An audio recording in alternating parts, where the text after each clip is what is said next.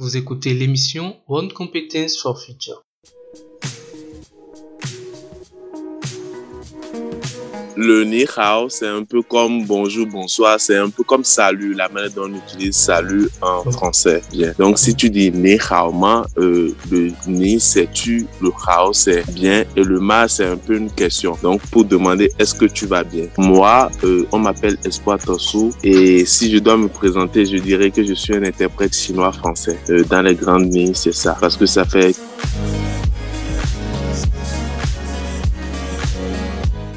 Bonjour et bienvenue. Je suis Richmond Apogan de Trafiquant Média. Dans cette émission, je vous propose de découvrir le parcours de jeunes compétents et talentueux de la francophonie qui essaient de réinventer, d'apprendre et de mieux vivre de leur métier grâce à Internet. On y parle essentiellement de leur parcours, leur philosophie, leur projet et de ce qui fait de leur métier un métier du futur. Et vous allez voir tout de suite que c'est assez intéressant. L'émission est une première étape du projet World Competence for Future, conduit et dirigé par Trafiquant Media dans l'objectif de former des générations futures aux compétences du futur. Vous y apprendrez méthodes et stratégies pour faire votre propre chemin sur le marché de l'emploi et surtout pour tenir dans tout ce brouhaha du monde numérique. Ici sur Trafiquant Podcast, nous parlons aussi d'analyse de campagne marketing, de social media, de trafic et d'audience ciblée. Tout ça dans le seul but de vous aider à dénicher les meilleures stratégies de croissance grâce au web et aux réseaux sociaux. Si vous avez quelques minutes d'attention à nous accorder, vous pouvez passer d'agréables moments d'écoute et de partage de connaissances avec notre hôte du jour. Sinon, toutes nos ressources sont disponibles à l'adresse www.trafiquant.com. C'est le moment de vérifier le branchement de vos écouteurs. Cherchez un petit calepin à côté et nous, nous vous souhaitons une bonne écoute.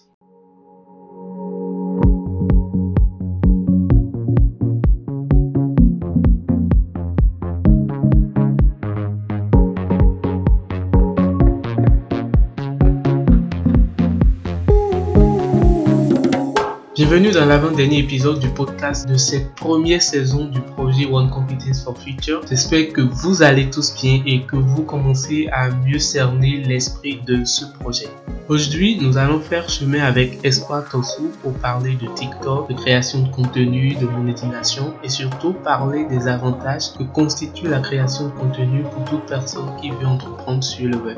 C'est vraiment un échange entre créateurs qui dégagent passion et motivation. Si la création de contenu est un domaine qui vous intéresse, alors vous allez adorer cette discussion. D'ailleurs, je vous laisse écouter maintenant, encore une fois, si vous le permettez bien sûr.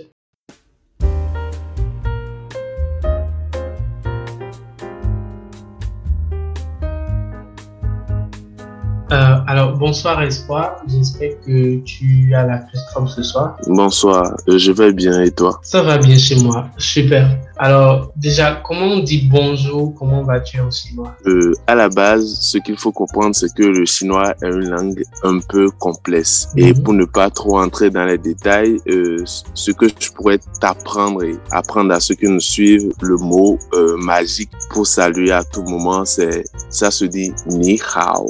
Mi hao, Ni hao. ok? C'est N-I-H-A-O. Bon, en langage courant. Oui. Parce que euh, la langue chinoise fonctionne en caractères. Donc, à la base, euh, c'est les caractères que les Chinois reconnaissent. Donc, il y a une transcription phonétique et c'est la transcription phonétique qui est N-I-H-A-O. Et il y a les tons qui s'appliquent, mais euh, il faut juste répéter ni hao. Euh, Donc, en fait, le ni hao veut dire bonjour, comment tu vas en même temps, c'est ça? Ou c'est bonjour non, d'abord? le, le ni hao, c'est un peu comme bonjour, bonsoir. C'est un peu comme salut, la manière dont on utilise salut en français. Ok. Donc, au lieu de te mettre à apprendre bonjour, bonsoir, euh, bonjour, bonsoir du matin, du soir, tu hao et ça passe à tout moment. Et comment tu vas? Euh, La culture chinoise n'est pas comme la culture africaine où on demande souvent comment tu vas, comment tu vas. Mais c'est plutôt en mode quand le chinois te rencontre par exemple dans la journée, il te demande est-ce que tu as mangé? Ou bien s'il te voit, il demande où est-ce que tu vas? Un peu comme ce qu'on fait chez nous dans, dans, nos langues vernanculaires où on demande ouais, vous allez au travail, vous revenez du travail et tout et tout. Donc, je pense que ce que, ce qui est très important, c'est d'apprendre ni hao. Et ça, c'est, c'est passe-partout et c'est, je pense que c'est déjà bon.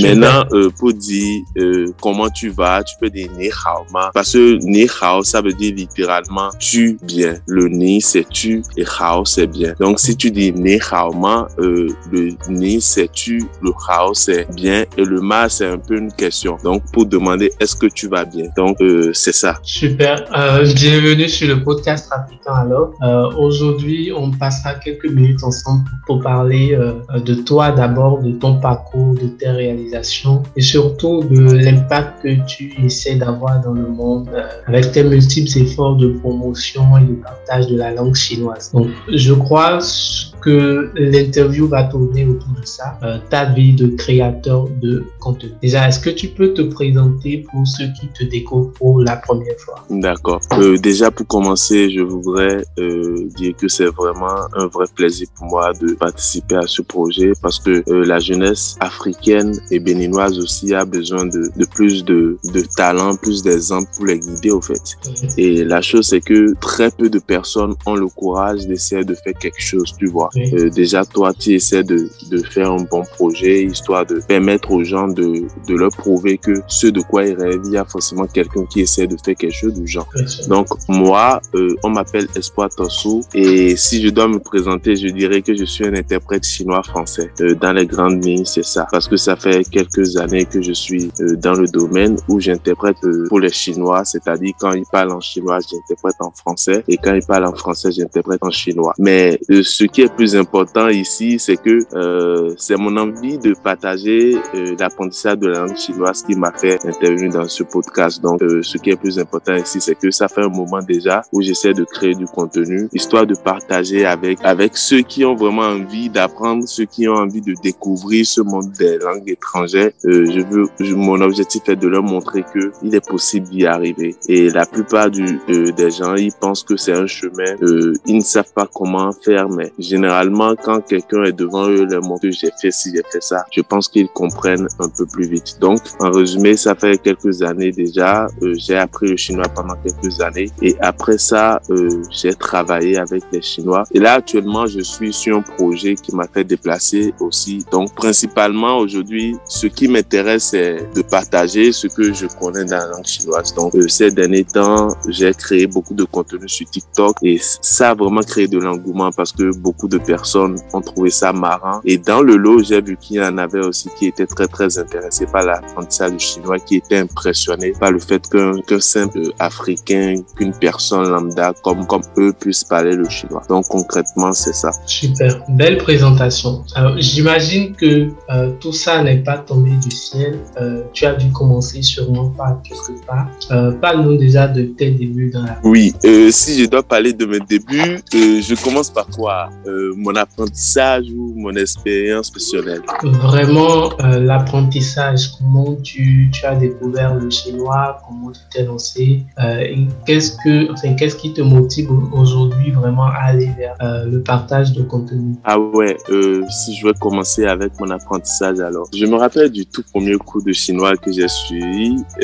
J'étais arrivé dans la salle, on était moins d'une dizaine de personnes déjà. Faut dire qu'on était assez courageux de se présenter dans une salle de, de cours de chinois. Et je me rappelle le tout premier euh, on a tous rigolé parce que c'est une langue qui sonne, qui sonne étrange au fait. Donc Mhm. euh, quand on a fait le tout premier cours, on a rigolé, on n'a rien compris déjà. Et c'était très compliqué parce que les intonations, c'était comme du charabia, des, des incantations, euh, comme le dirait certains. Et la vérité, c'est que euh, apprendre le chinois, c'est pas une partie de plaisir si tu n'es pas courageux. Et pas courageux dans le sens où tu, tu aimes vaincre les, tes peurs, tes démons, mais courageux dans le sens de la persévérance. Donc, euh, j'ai commencé les tout premiers coups euh, sans rien comprendre, bien sûr. Et c'est avec le temps, euh, par la persévérance, que j'ai finalement commencé à comprendre. Il faut dire aussi que pendant tout ce processus, il y a beaucoup qui ont abandonné. Donc, euh, concrètement, mon apprentissage s'est déroulé sur plusieurs années déjà. Euh, quatre ans en moyenne, je dirais quatre ans.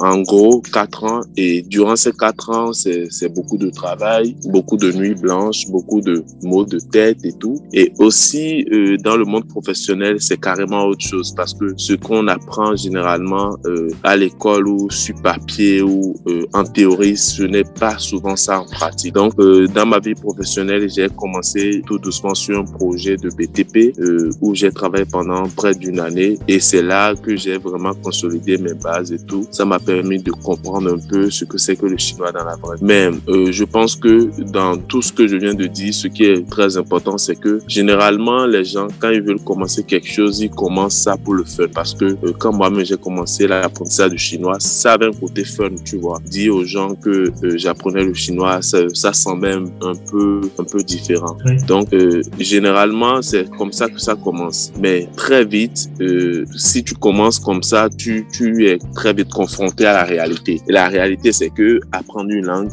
ça ne tombe pas du ciel et c'est pas juste quelque chose où tu te lèves ou tu as juste envie de le faire. Et c'est pas quelque chose où tu as la motivation d'une semaine ou un mois et tu y arrives. Donc, euh, ça a été très difficile. Ça, je ne vais pas te mentir. Euh, pour ceux qui nous suivent et qui parlent l'anglais ou qui ont appris l'anglais déjà, ils savent à quel point l'anglais est difficile. Et le chinois, c'est un peu comme le, comment je dirais, le chinois comparé à l'anglais est plus compliqué. Donc, concrètement, c'est ça. Et ces dernières années, mon objectif aussi a été de, de vouloir quand même couper euh, cette manière de voir parce que généralement, le chinois est très difficile. Et ce qui est encore plus compliqué, c'est que souvent l'approche que les gens ont par rapport à l'apprentissage du chinois, c'est ça qui complique encore plus les choses. Donc, euh, je pense que pour mes débuts, c'est un peu ça. Et on a été nombreux à commencer. Et aujourd'hui, euh, je me rappelle dans cette classe d'une dizaine de personnes, euh, je pense que on n'est pas plus de deux à, à avoir continué. Et aujourd'hui, je, quand je regarde autour de moi, je ne vois plus quelqu'un de cette classe qui a commencé l'apprentissage du chinois avec moi et qui aujourd'hui est capable de parler le chinois. C'est pour vous dire à quel point au début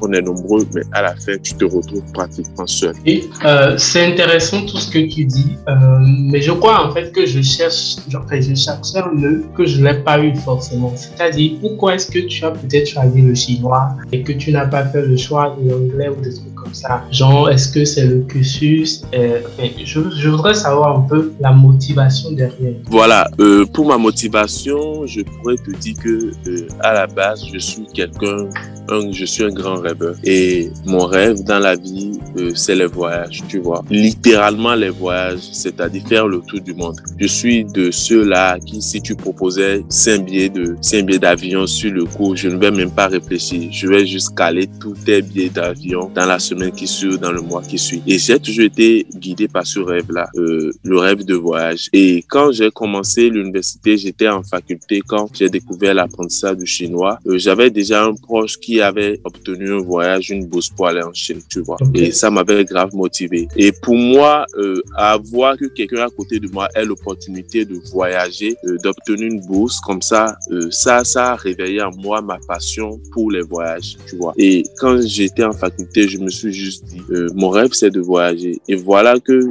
à côté de moi, j'ai la possibilité de commencer, de démarrer quelque chose qui va me permettre de, de pouvoir commencer à toucher un peu du doigt mon rêve. Et c'est là, à la base, c'est pour cette raison que j'ai commencé à apprendre le chinois. Et pour moi, le chinois, c'était une manière de m'évader, tu vois. Euh, m'évader en mode, je voyage sans forcément me déplacer, tu vois. Et tout ça dans l'espoir de pouvoir construire une carrière, pas forcément une carrière d'interprète, mais euh, pouvoir me dire que si je vais en Chine, je parle le chinois, tu vois. Parce que mon rêve aussi, c'est de voyager. Mais au-delà du voyage, mon rêve, c'est que si j'arrive en Angleterre, je parle en anglais. Si j'arrive en Chine, je parle chinois. Si j'arrive au Japon, je parle japonais. Si j'arrive en italien, je parle italien, tu vois. Donc, sur le long terme, mon rêve, c'est de pouvoir parler, si Dieu le veut, des dizaines de langues, tu vois. Donc, concrètement, ma motivation euh, pour apprendre le chinois, c'est parti de, de mon rêve de voyager. Et c'est là, je me suis rendu compte que le chinois en lui seul euh, vaut 4, 5 ou 10 langues, au fait. Et c'est pour ça que pour le moment, je me focalise seulement sur le chinois. Donc, à la base, ma motivation, euh, c'est la passion pour les voyages et la passion pour la découverte de, de la culture étrangère. Je ne sais pas si elle répondu à ta question. Si, si, tu as bien répondu.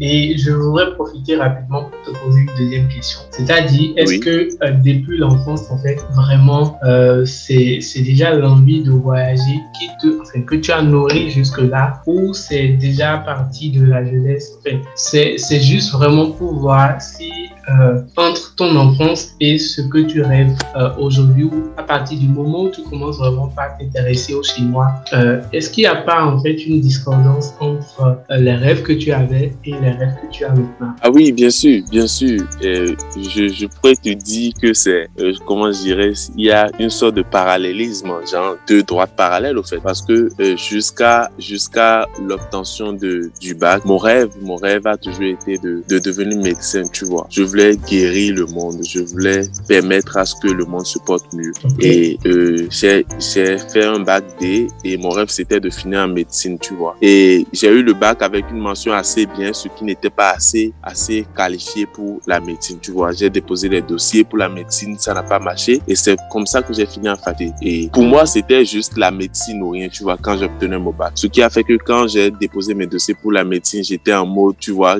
jeune bachelier, rêveur et tout. Mon rêve, c'était la médecine. Donc, quand j'ai déposé le dossier pour la médecine, j'étais là en train de rêver. Et j'ai même pas pensé à un plan B ni à un plan C, tu vois. Ce qui a fait que quand j'ai pas été admis en faculté de médecine, je me suis retrouvé euh, devant le choix. Soit je m'inscrivais en faculté, soit je passais une année euh, sans, sans rien faire de concret, tu vois. Et c'est comme ça je me suis retrouvé en faculté. Donc, euh, je dirais, depuis mon enfance, j'ai toujours été convaincu que j'allais finir chirurgien, tu vois. Chirurgien, je, je, j'espère que tu sais de quoi je parle, les chirurgiens et tout. Ouais, c'était, c'était mon grand rêve, tu vois. Et c'était ça à la base. Et quand j'ai, j'ai eu mon bac, c'était ma toute première désillusion dans la vraie vie. Et ça m'a vraiment, vraiment marqué. Et après, au fil des années, euh, je pense trois, quatre ans après, euh, j'ai finalement, j'ai, il fut un temps où j'ai écrit même un livre. Bon, ça, très peu de personnes sont au courant de ça. Et dans la période où j'ai commencé, où j'ai commencé à écrire mon livre, je me suis rendu compte cette période était une sorte de, comment je dirais, d'auto, d'auto-inspection, d'auto, comment je dirais, d'auto-critique qui m'a permis de me rendre compte que, au fait, euh, je voulais être médecin et je ne l'ai pas atteint l'objectif. Mais au fait, il y a mille et une manières de, de guérir le monde, d'apporter ma contribution au monde, tu vois. Mhm. Et quand j'ai fini d'écrire mon livre, euh, euh, je l'ai édité, je l'ai publié et bon, c'est une longue histoire, mais c'est pas ça le sujet. Le sujet, c'est que ce processus m'a permis de me rendre compte au fait que si je veux guérir le monde, je peux y arriver au fait. Et là, je me suis rendu compte que un médecin, un chirurgien, il opère seulement un patient à la fois. Alors que un écrivain, s'il écrit bien son livre et si ça touche un, un, une, un bon nombre de personnes, mille personnes peuvent lire son livre à la fois, tu vois. Donc là, je me suis rendu compte que euh, il y a un pouvoir supérieur euh, au fait de traiter une personne en face de toi, tu vois. Et là, je me suis rendu compte que être médecin, c'est bon, euh, traiter un patient à la fois, mais être un peu euh, une sorte de, de, de quelqu'un qui apporte sa pierre à un millier, de, à un million, million de personnes à la fois, je pense que ça, c'est mieux, au fait. Et c'est là euh, que finalement, quand j'ai excellé dans, dans l'apprentissage du chinois, c'est à ce moment-là que j'ai pensé à partager mes connaissances parce que je me suis rendu compte que ce que j'ai appris, c'est moi seul, je l'ai appris pendant des années, mais ça peut servir à un millier, à dix mille, à cent mille personnes, au fait. Donc, concrètement, c'est ça. Super. Euh, je crois que là, je suis, euh, je suis plus convaincu. Comment est-ce que euh, l'idée vraiment de... Je crois que tu finissais... Enfin, euh, ta dernière phrase venait un peu toucher ce sujet-là, mais on va, on va en revenir un petit peu. Comment est-ce que euh, vraiment t'es venu l'idée de créer du contenu euh, pour la première fois? Euh, Pour la première fois, au fait, ce que je dirais, c'est que tout mon processus d'apprentissage, je l'ai vécu vraiment seul, tu vois. Je l'ai vécu seul. Bon, au fond, intrinsèquement, je l'ai vécu seul, au fait. Mais côté création de contenu, je dirais que j'ai été fortement influencé par mon petit frère. Mon petit frère, on a passé, il a nouvellement découvert le marketing quand j'étais pratiquement euh, en plein apprentissage du chinois. Et je me rappelle un jour, je, quand j'ai fini mon tout premier projet et je suis revenu sur Cotonou, je me rappelle, je discutais avec lui et c'est là, euh, il m'a dit, au fait, on, lui et moi, on a toujours l'habitude de, de, se parler, de faire des, des sortes de, je dirais, il est mon psychologue, je suis son psychologue, tu vois, on se dit des choses de cœur, des projets et tout. Et c'est là, il m'a mis l'accent sur le fait que, au fait, que j'ai toujours voulu partager ma passion et que j'ai toujours foiré euh, dans mes manières de partager, tu vois. Et que il se rend compte que le chinois, c'est quelque chose que j'aime vraiment et que c'est quelque chose que je pourrais quand même partager. Et là, je me rappelle la toute première fois où j'ai vraiment eu l'idée concrètement, euh, je discutais avec lui et c'est là il m'a dit que avec toutes les connaissances que j'ai sur l'apprentissage du chinois, en fait, à ce moment donné, j'étais pas forcément le meilleur, mais le meilleur qui, euh, le meilleur à pouvoir bien parler le chinois, mais j'étais pratiquement la personne qui était la plus motivé pour partager euh, son expérience. Donc, il m'a dit, avec tout ce que je sais, et surtout parce que moi, mon objectif, c'est de régler un problème. Euh, et le problème en question, c'est quoi? C'est de permettre aux gens d'apprendre plus facilement le chinois. C'est-à-dire que si tu es quelqu'un qui n'a aucune connaissance avec mes méthodes à moi, tu peux commencer à apprendre le chinois et progresser très vite, tu vois. Et ce que moi j'ai accompli peut-être en un an ou deux, toi, tu peux déjà l'accomplir en, trois mois ou maximum six, quoi, tu vois. Si tu ne l'as pas accompli, c'est que tu n'es pas assez, assez motivé, au fait. Donc, euh, en discutant, il m'a juste dit, euh, essaye de peaufiner ta méthode et d'ici un certain temps, propose-moi quelque chose, tu vois. Euh, propose-moi une idée, euh, pas en mode propose-moi, vends-moi ton idée, mais viens me voir pour me dire que tu as peaufiné ton idée, ton approche, ta méthode, parce que pour apprendre le chinois, j'ai ma propre méthode à moi que j'ai développée. Donc, euh, il m'a juste dit, développe ta méthode et viens me voir qu'on en parle. Et je me rappelle quand on en parlait, euh, on, a, on, a, on en a parlé, mais j'ai ressenti ça un peu comme euh, un, comment je dirais, un déclic au fait. Parce que pour moi, c'était le moment de me dire vraiment que mon expérience servait à quelque chose. Et je me rappelle, on a parlé une semaine plus tard, il m'a, posé une question pour savoir j'étais à quel niveau. Deux semaines plus tard, il est revenu. Trois semaines plus tard, un mois plus tard, genre, il me posait des questions pour savoir si euh, ma préparation avançait. Et je me rappelle que j'ai fait près de trois mois avant de de me dire à moi-même que euh, que ma méthode est assez peaufinée. Parce que il faut le dire pendant tout ce temps je travaillais avec la méthode et je le je l'utilisais pour moi tu vois sur moi seul. Et pendant ce temps euh, mon objectif était de proposer la méthode. Donc bref euh, la toute première vidéo que j'ai publiée c'était sur Facebook. Ça date okay. un truc de deux ans ou un peu plus de deux ans. C'était sur Facebook. Et c'était une vidéo pour introduire à l'apprentissage du chinois. Et cette vidéo c'était un peu comme pour faire la publicité de ma chaîne YouTube que j'avais ouvert en ce temps nouvelle. Et j'avais, je me rappelle, j'avais sponsorisé cette vidéo. Et c'est une vidéo dans laquelle j'étais pas du tout à l'aise avec moi, mais en fait, déjà, je, je n'étais pas à l'aise devant la caméra. Ma manière de parler, ma manière de m'habiller, je transpirais de partout. J'étais super stressé, au fait. Parce que jusque-là, j'ai, j'ai fait les choses professionnellement. Là où je travaillais, c'était juste avec des Chinois et des Béninois, tu vois. Et ça, c'était dans la vraie vie. Mais à ce moment donné, je m'exposais à la face du monde. Enfin, c'est l'impression que j'avais, tu vois. Donc, euh, ma première proposition, c'était sur Facebook. Et j'avais déjà fait une vidéo, une série de vidéos que j'avais déjà préenregistrées et publiées sur YouTube. Et la vidéo de promotion, c'était une vidéo Facebook que j'ai fait, que j'ai sponsorisée. Et je me rappelle, j'ai eu vraiment plein de retours sur cette vidéo. Et naturellement, il y en a qui ont aimé, qui ont validé. Et aussi, il y en a qui, bien sûr, entrent en commentaire pour te poser des questions euh, un peu, un peu hors sujet. Ou, ou, par exemple, quand tu parles du chinois, les gens viennent te dire non, c'est pas chinois, c'est mandarin, on dit et tout. Euh, parce que, au fait, le mot chinois, ça, ça représente simplement la Chine, au fait. Alors que la langue, même qu'on appelle chinois, chinois, c'est la langue là. Euh, on appelle la langue, au fait, le mandarin. Et je me rappelle sur l'une de mes vidéos, quelqu'un est venu en commentaire pour me dire oui, que la langue dont tu parles, on dit pas chinois, on dit mandarin. Et je me suis juste dit, après tout ce temps à apprendre, est-ce que c'est à ce moment-là que quelqu'un viendra me dire si euh, la langue que j'ai, que, que la langue que j'apprends, c'est le mandarin, en fait, tu vois? Donc, euh, j'ai reçu pas mal de retours sur cette vidéo-là et aussi sur mes vidéos euh, sur YouTube et tout. Et c'est près d'un an plus tard que finalement, je me suis lancé sur TikTok. Donc, c'est pour te dire à quel point, entre le début, entre l'idée, le, le, le, premier pas et les pas qui suivent, euh, c'est vraiment compliqué, en fait. Okay. Ça prend beaucoup de temps aussi. D'accord. ça me convient. Je crois que moi, j'ai fait également une expérience comme ça. moi, je, je suis dans la création de contenu depuis bientôt 3-4 ans. Euh, mm. Je peux te rassurer qu'aujourd'hui, quand je prends mes vidéos que j'avais faites euh, pendant cette période, je, je, rigole en fait. Je rigole. Oui, oui. euh, parce que c'était des, des, vidéos vite fait. Donc, c'est vrai que j'ai l'habitude de peaufiner mon script. Euh, j'ai l'habitude de vraiment travailler sur ce qui est dit. Donc, je ne bavale pas, je rentre. Mais après, le décor et ce que ça donne à l'écran, bon, pas trop chouette. Mais ça a été toujours comme ça. Je crois que dans tout le processus, c'est vraiment cette année que j'ai été pour la première fois vraiment fier de ce que je fais. Et c'est vraiment cette année où j'ai eu pas mal d'abonnés sur la chaîne. Donc, juste pour dire que euh, souvent, quand tu démarres avec la création de contenu, c'est toujours comme ça. D'abord, tu découvres, euh, tu prends du temps pour apprendre et avec le temps, tu commences pas à te perfectionner petit à petit. Alors, oui, bien sûr. Oui, je te suis. Oui, et ce qui est aussi très important, c'est que euh, cette année, tu dis, tu as fait beaucoup de progrès, mais euh, si l'année prochaine tu fais, euh, comment je dirais, tu, tu regardes en arrière, tu regardes tes vidéos, il y a toujours ce côté où on n'est pas satisfait de son travail, au fait. Si, il y a toujours... Parce que à chaque fois, tu progresses. Et finalement, j'ai compris que si chaque fois je dois regarder en arrière pour euh, analyser tout ce que j'ai fait précédemment, je risque de ne pas aller, de ne pas continuer mon chemin, au fait. Donc, euh, ce, ce qui est très important, c'est que personne n'est pas fait. Et quand tu as le déclic, arrête de penser et passe juste à l'action, en fait. Euh, arrête de voir que si tu commets des erreurs, s'il y a des imperfections, euh, même si tu transpires, même si ta voix tremble, ça fait partie du processus, au fait. et c'est seulement en exerçant que tu, en t'exerçant que tu vas vraiment commencer à développer des réflexes plus professionnels.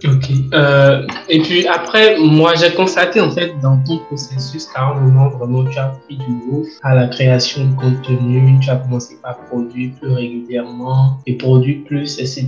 Qu'est-ce que tu, enfin, tu aimes vraiment dans euh, dans ce tact, le fait de créer, de publier, de partager Quel vraiment, euh, quel aspect de la création de contenu t'intéresse? Euh, Sinon, ce que je dirais, c'est que déjà, euh, c'est par rapport à TikTok que j'ai vraiment pris du goût. Parce que je me rappelle sur mes vidéos YouTube que je publiais, c'était beaucoup de travail, tu vois. Déjà, je réfléchissais, pardon, au script, les étapes, je passais des heures à écrire, ah, bref, et j'écrivais des tas de, sur des tas de papier et je passais des, des, dizaines de minutes à enregistrer. Je me rappelle, je posais ma voix plusieurs fois. Des fois, j'enregistrais souvent, j'enregistrais durant la nuit, tu vois, pour mes vidéos YouTube. Je pouvais commencer mon enregistrement à 23h00 et finir à 4h, 5h, tu vois. Et à peine je fais tout ça, c'est pour retenir quelques minutes de contenu, tu vois. Et en fin de compte, il y a aussi le montage parce que c'est, je faisais tout, en fait. Je posais ma voix, je modifiais, je faisais le montage et tout et tout. Mais euh, c'est à ce niveau,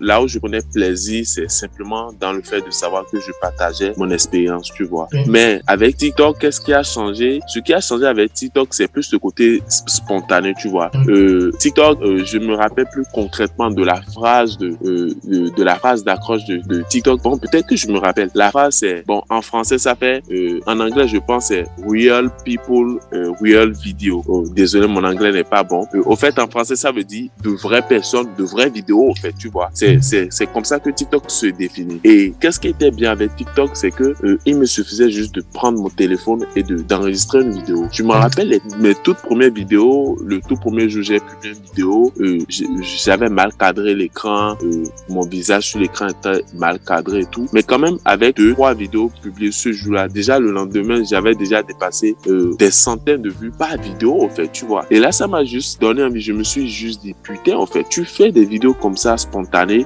bien sûr, au début, j'enregistrais à plusieurs reprises chaque vidéo. Euh, toi-même, tu sais, euh, on est toujours complexé par les premiers, les, premières vidéos. Et malgré ça, j'avais quand même du résultat. Et c'est là, c'est à partir de ce moment-là, je me rappelle les trois premiers mois de TikTok que j'ai fait, euh, c'était du non-stop. C'est-à-dire, il n'y a pas ce jour que je ne publie pas de vidéos. Et je publiais même en moyenne 3, 4, 5 vidéos par mois, parfois par jour. Il y a même des week-ends où j'allais jusqu'à 15 vidéos. Pourquoi? Parce que c'était le côté spontané que je validais. C'est-à-dire, j'ai pas besoin d'écrire de script, j'ai pas besoin d'écrire de tests interminables. J'ai pas besoin de poser ma voix à plusieurs reprises. Ce que j'avais juste envie de faire, c'est que euh, je savais un peu ce que je voulais partager. Je savais le sujet en question ou les mots que je voulais partager et je me mettais devant mon, mon espace de tournage. Et c'est quand je commençais à tourner que, que je mettais mes idées en place, tu vois. Et c'est ça que j'ai kiffé parce que c'est un peu spontané, tu vois. Je prends mon téléphone, j'ai mon cadre qui est derrière moi. Avant de commencer, souvent j'ai des carnets ou euh, sur mon mur ou sur un papier, je griffonne en longueur de journée quand je suis en déplacement, je vais quelque part, mm. j'ai des idées, j'ai aussi mon bloc-notes sur mon, euh, mon portable, je griffonne. Donc, quand j'ai des idées de vidéos, je viens juste à la maison, euh, je rentre chez moi, je, je, je, je, me retrouve dans mon cadre de tournage et je sors mon téléphone et voilà, c'est automatique et c'est spontané. Donc, euh, ça fait que j'ai vraiment pris goût parce que là, je prenais du goût à partager mes connaissances, je prenais du goût à tourner et je prenais aussi du goût dans tout le processus, tu vois. Donc, je pense que l'expérience de TikTok, c'est beaucoup mieux parce que ça me donnait euh, le sentiment d'être plus réel, tu vois, et de me montrer tel que je suis. Et je pense que mon audience euh, l'a bien reçu aussi parce que je recevais pas mal de, pas mal de retours de, des personnes qui me suivaient et c'était le côté spontané qui, qui, qui était très important aussi. Parce que par exemple, je me rappelle des gens qui venaient commenter mes vidéos, qui me parlaient de mon sourire, tu vois, et me disaient, ouais, continue de sourire comme ça. Moi, à la base, je ne savais pas que c'était important, mais euh, après avoir réfléchi, après avoir lu ces commentaires, je me suis rendu compte qu'au fait, le côté spontané où tu ne réfléchis pas trop, euh, ça, c'est très important. Et c'est là où je reviens sur la phrase à savoir ne pas trop réfléchir, euh, ne pas penser interminablement avant de passer à l'action. Donc, concrètement, c'est ça. Euh, c'est intéressant ce que tu dis, parce que je crois en fait avoir vécu également ça. Mais c'est vraiment toujours avec YouTube, parce que moi, j'ai pas quitté YouTube. je me dis que c'est une mm. plateforme formidable qui, à un moment, commence pas à te récompenser dès que tu le mérites. Tout le travail. Mm. Oui, oui, oui, bien sûr, bien sûr, bien sûr. Donc, ça fait que euh, avant dans mes processus, euh, c'est-à-dire que le montage, ça prend jusqu'à 2-3 jours en fait, le montage. Parce que je fais des cuts, je fais affaire, il y a plein, plein de procédures vraiment euh, pour le montage mm. pour moi. Mais depuis au moment, j'ai un peu revu le format et ça me, fait, me rendait beaucoup plus la tâche facile. Ça fait que, bon, je commence par observer une certaine régularité. Et euh, le côté spontané de TikTok, euh, vraiment, ça aide. C'est-à-dire que une fois que tu as ta cam et que tu as l'idée, tu peux partager en fait. Euh, mais du côté du YouTube, il faut d'abord avoir l'idée, faire le script, poser, monter, cutter, mettre en ligne, faire la description, faire une miniature, c'est plein de choses. C'est genre, tu, Beaucoup as trop de travail. Tu as une chaîne YouTube, tu as une chaîne de télévision que tu gères à toi seul, quoi. Exactement, exactement. Donc c'était c'était vraiment à ce niveau que euh, le jeu se joue. Et je crois euh, t'avoir vraiment compris euh, c'est déjà le fait, le, le, sentiment de d'aider quelqu'un dans le partage et secondo ce côté spontané qui te permet vraiment avec TikTok de, de, publier quand tu veux de, de, rester réel de rester toi-même dans le contenu. Alors aujourd'hui tu tu as une communauté en voisinant 10 000 abonnés euh, sur l'une des plateformes sociales. Enfin, me rassurer que tu as peut-être déjà dépassé les 10 000 abonnés. Pendant que je faisais en fait la préparation de cette interview, ça fait déjà des mois. Et en ce temps, j'avais vérifié, je crois que tu étais un peu à moins de 10 000. Je crois que tu vas quand même déjà atteindre euh, ce niveau-là. Donc, euh, aujourd'hui, tu as une communauté euh, qui est euh, vraiment importante, une communauté vraiment importante sur une plateforme sociale, je veux dire les plus mouvementées d'Internet.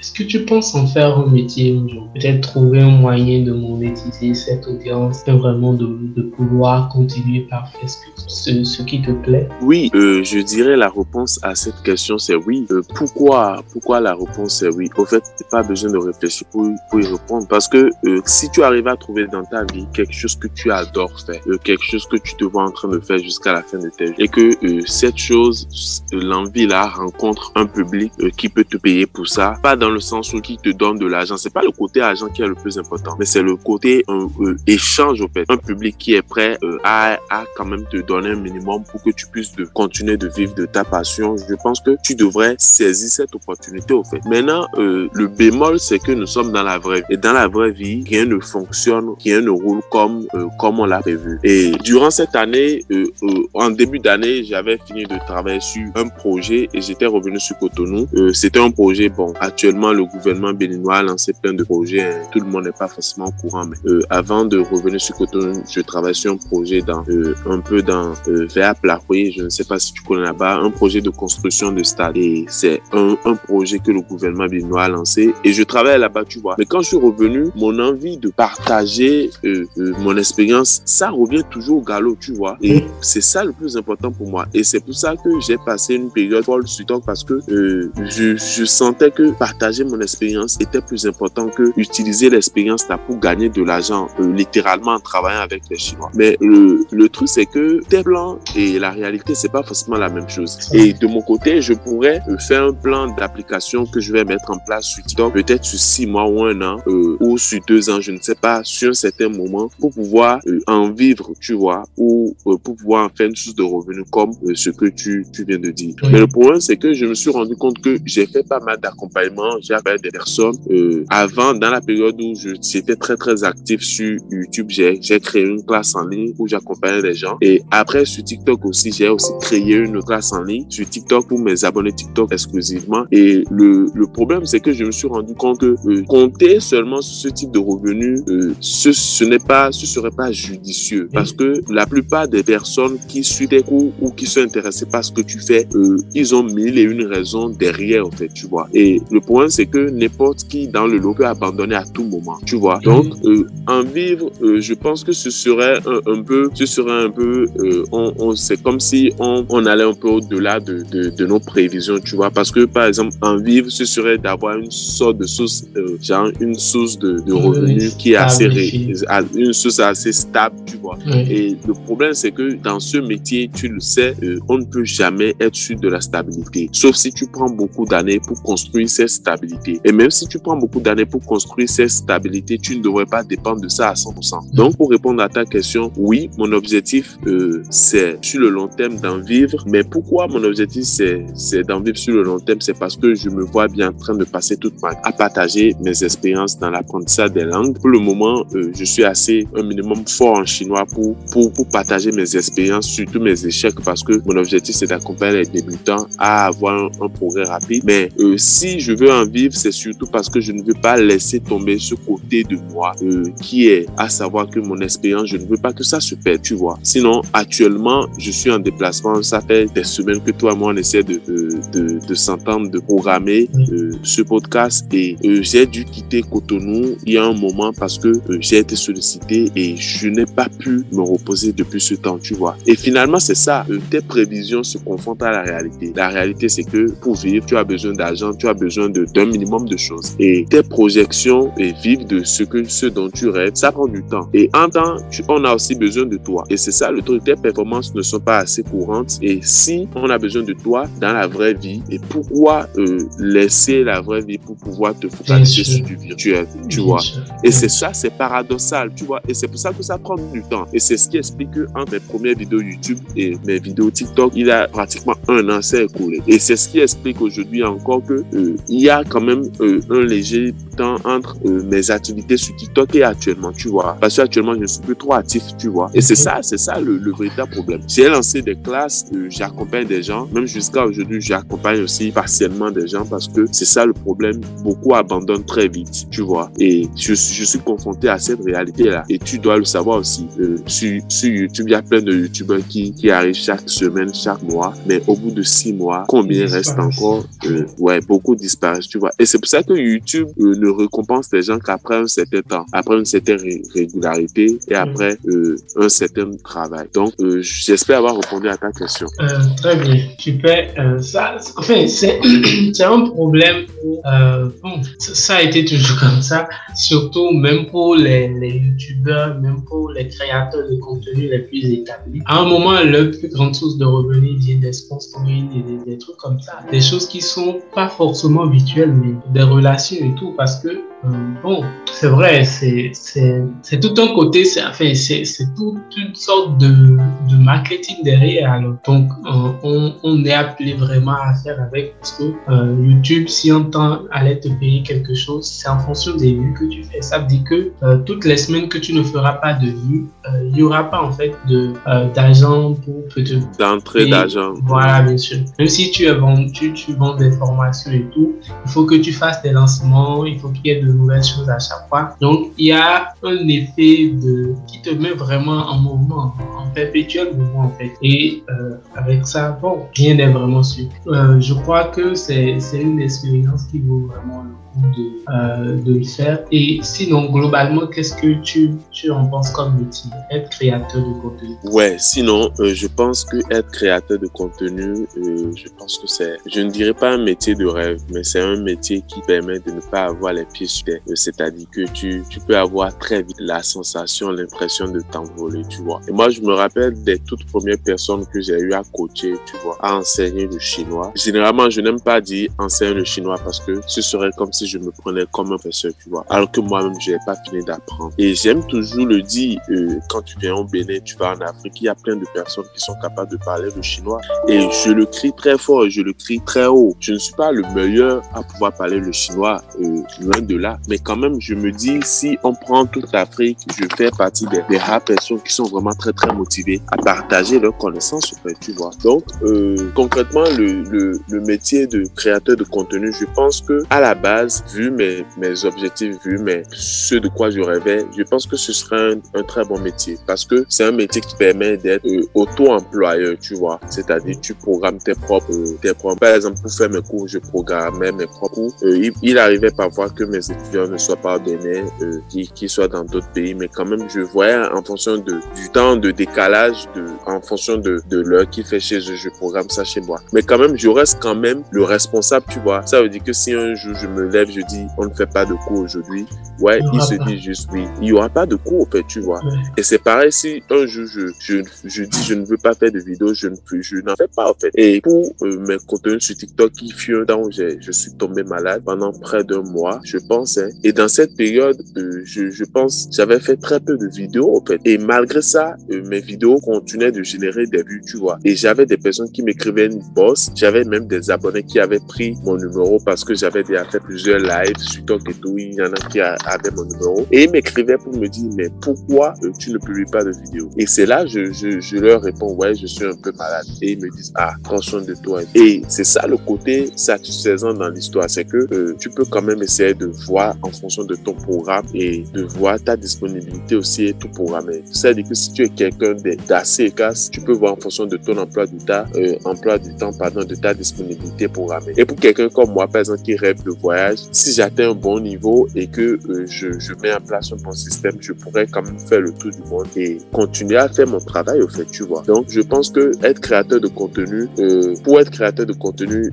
les tout premiers points, c'est il faut s'armer de patience, s'armer de courage et toujours être du genre à créer un millier de plans, je dirais même un milliard de plans, en fait. Parce que le système est en perpétuelle évolu évolution, en perpétuel changement. Donc, si tu ne t'adaptes pas, si tu ne changes pas de stratégie et que tu n'es pas du genre à penser à chaque jour, à chaque fois à une nouvelle stratégie, je pense que tu vas vite abandonner. Et c'est ça le problème parce que être auto-employeur, ça demande beaucoup plus d'énergie que être employé, au fait, tu vois. Donc, concrètement, être, euh, être euh, comment, comment gérer maintenant? Créateur de contenu, merci. Être créateur de contenu, je pense que euh, c'est plus un défi envers toi-même parce que euh, ça te pousse à dépasser tes propres prévisions, à dépasser tes propres attitudes. Parce que, par exemple, si tu dois publier des vidéos, euh, tu dois toujours être en perpétuelle évolution. Donc, je pense que c'est ça le plus important. Être créateur de contenu, c'est bien tout ce qu'on peut avoir comme récompense. C'est très bien. Sur le papier, c'est très bien. Et pendant le temps euh, où j'étais très actif sur TikTok ou pendant le temps où j'ai donné plein de conseils à plein de personnes autour de moi, beaucoup se sont rapprochés de moi pour me dire oui, comment tu fais pour avoir 1000, 2000, 3000, 4000, 5000, bref, des milliers d'abonnés. Alors que moi, je suis sur TikTok, ça fait euh, un an, ça fait six mois, ça fait sept mois et je n'ai pas de résultats. Et je leur demande, est-ce que toi, tu es prêt à publier une vidéo par jour? Euh, Je vais voir son compte, mais il n'est pas prêt à publier une vidéo par jour. Alors que moi, j'en publie 3, 4, parfois 5 par jour, tu vois. Et c'est pareil pour toi. Euh, toi, par exemple, sur YouTube, si quelqu'un publie une vidéo par mois et que toi, tu en publies 4 par mois, tu vois, il y a une différence au fait. Donc,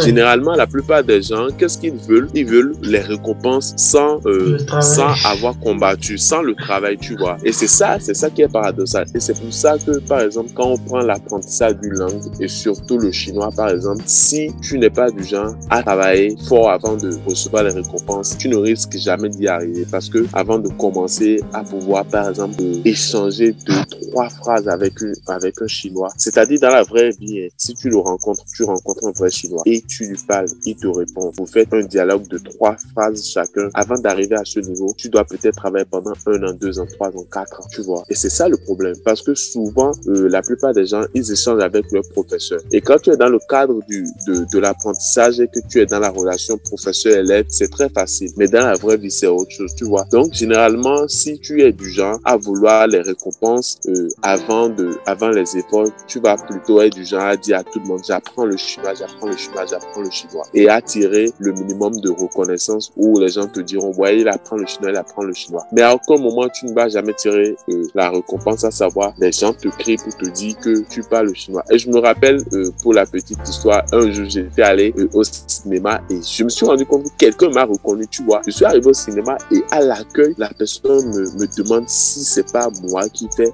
si c'est pas moi qui fais des vidéos où je parle chinois sur Et j'ai dit, ouais, comment tu me reconnais? Il dit, ouais, je te connais. Il dit, ah, je valide ton travail et tout et tout. Je dis, mais putain, moi, je ne savais pas que je pourrais, tout ce que je fais, je peux arriver à un niveau où quelqu'un va me reconnaître. Et moi, c'était juste putain, quoi. Euh, c'est, je n'ai, pas rêvé de ça, tu vois. Et c'est ça, en fait. Et c'est comme ça, quand j'ai commencé à apprendre le chinois, j'ai pas rêvé de travailler un jour, tu vois. J'ai plus commencé à apprendre le chinois par passion, tu vois. Et c'est à la fin, après peut-être 3-4 ans, que euh, j'ai décroché mon premier contrat avec les Chinois. Et c'était pas grand chose. Pour moi, le plus important était d'être en train de travailler avec les Chinois, tu vois. Et finalement, je me suis rendu compte que je pourrais en faire du cash, tu vois. Et après, euh, je me suis encore rendu compte que je pouvais encore partager mon expérience, tu vois. Et là, il y a encore plein de choses dont je me suis rendu compte et il y a encore plein de choses devant. Mais ce que j'ai compris, c'est que euh, quand tu veux mener une vie comme ça, euh, tu n'as pas à t'exciter et à pressé des résultats, tu vois. Sinon, tu risques de, tu risques de rater euh, de, de, de, l'essentiel, merci. Tu vois. Donc, et c'est pour ça qu'à chaque fois, à une certaine fréquence, je réfléchis encore, je me dis, réfléchis à tes stratégies. Parfois, tu peux reculer. Et le plus important, c'est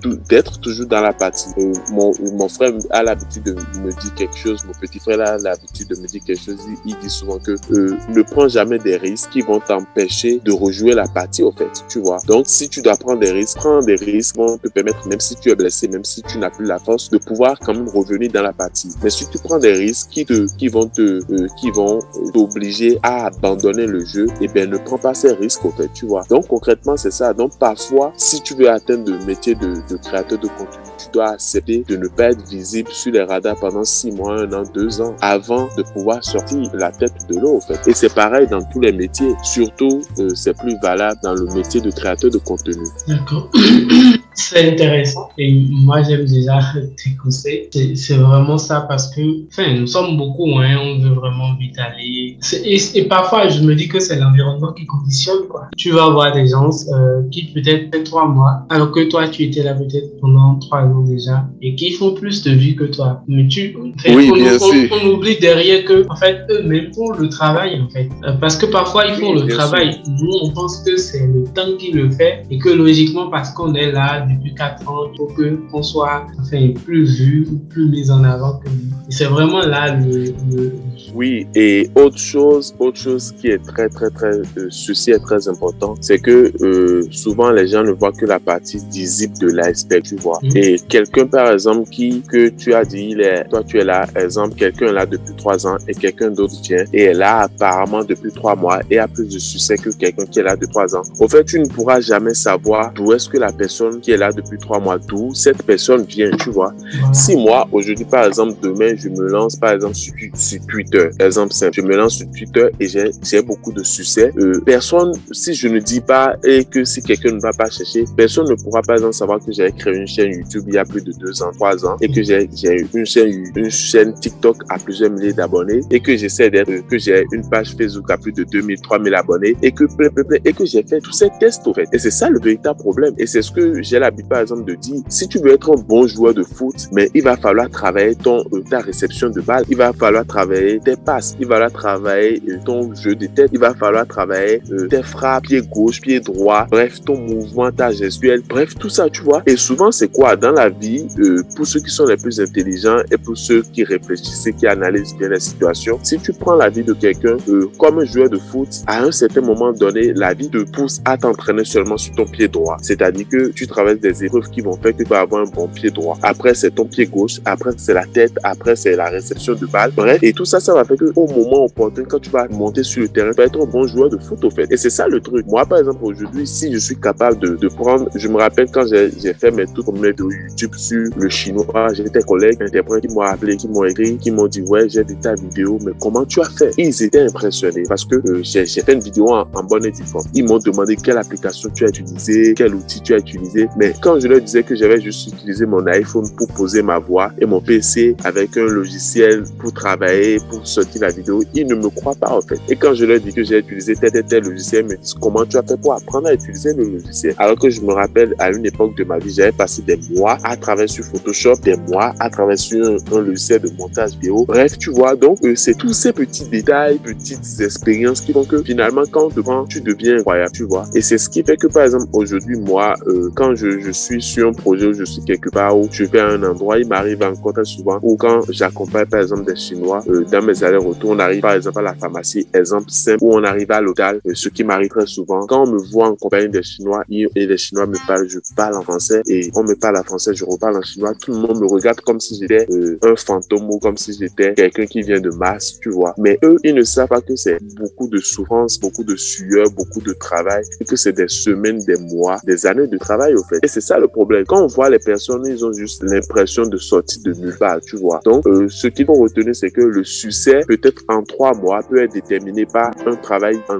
dix ans, tu vois. Ou le succès en un an peut être déterminé par le travail en toute une vie, tu vois. Et c'est ça le problème. Beaucoup, ils te voient quand tu as le succès, mais ils ne te voient pas quand tu as travaillé, quand tu étais euh, en train de, de bosser dur, au fait, tu vois. Et ça, beaucoup l'oublient. Et moi, je pense que c'est pour ça, moi, je, je juge rarement les gens. Tu vois, toi, tu ne pourrais jamais te juger parce que je sais que quand tu es arrivé aujourd'hui à ce niveau tu es aujourd'hui, que tu es capable de lancer ce genre de projet, d'interviewer des gens par-ci par-là, des jeunes comme toi qui essaient de travailler, je sais que c'est surtout parce que tu as travaillé, traversé beaucoup de projets qui ont foiré, beaucoup de plans, beaucoup de vidéos que tu as publiées. J'ai fait plusieurs fois des tours sur ta page, euh, LinkedIn, euh, YouTube et tout, mais c'est beaucoup de travail, tu vois. Et les, ce que tu as fait n'a pas forcément le succès que tu as espéré, mais demain, euh, tout ça, ben, tu auras en quelque sorte ce que les gens disent. Quand tu commences à travailler, tu fais plusieurs mois et après, l'État te fait un rappel, au fait. Et c'est ce que la vie fait. La vie te laisse travailler pendant un bon moment et après, tu as juste une sorte de, salaire où ça te calcule toutes tes années de souffrance et ça te paye ça de haut, au fait. Et c'est ça qu'il faut pas oublier. Je pense que ça, c'est très important. Sinon, si tu fais ça de vue, tu deviens jaloux, tu deviens pressé, tu es toujours dans la précipitation, euh, tu n'as pas le temps de te calmer pour faire tes plans et tu ne veux pas aller de l'avant, tu veux juste être de ceux-là qui plantent aujourd'hui, euh, qui sèment aujourd'hui et qui récoltent aujourd'hui, quoi. Alors que je pense que, par exemple, pour être un créateur de contenu, il faut bannir la précipitation et, encourager la patience et le travail bien fait. Super. Je crois que là, on a vraiment fait le tour de tout ce qu'il y a à dire. Alors, je veux finir avec cette partie de l'interview euh, par te poser une dernière question. Euh, logiquement, qu'est-ce que tu peux donner euh, vraiment comme conseil à un débutant qui voudrait peut-être se lancer?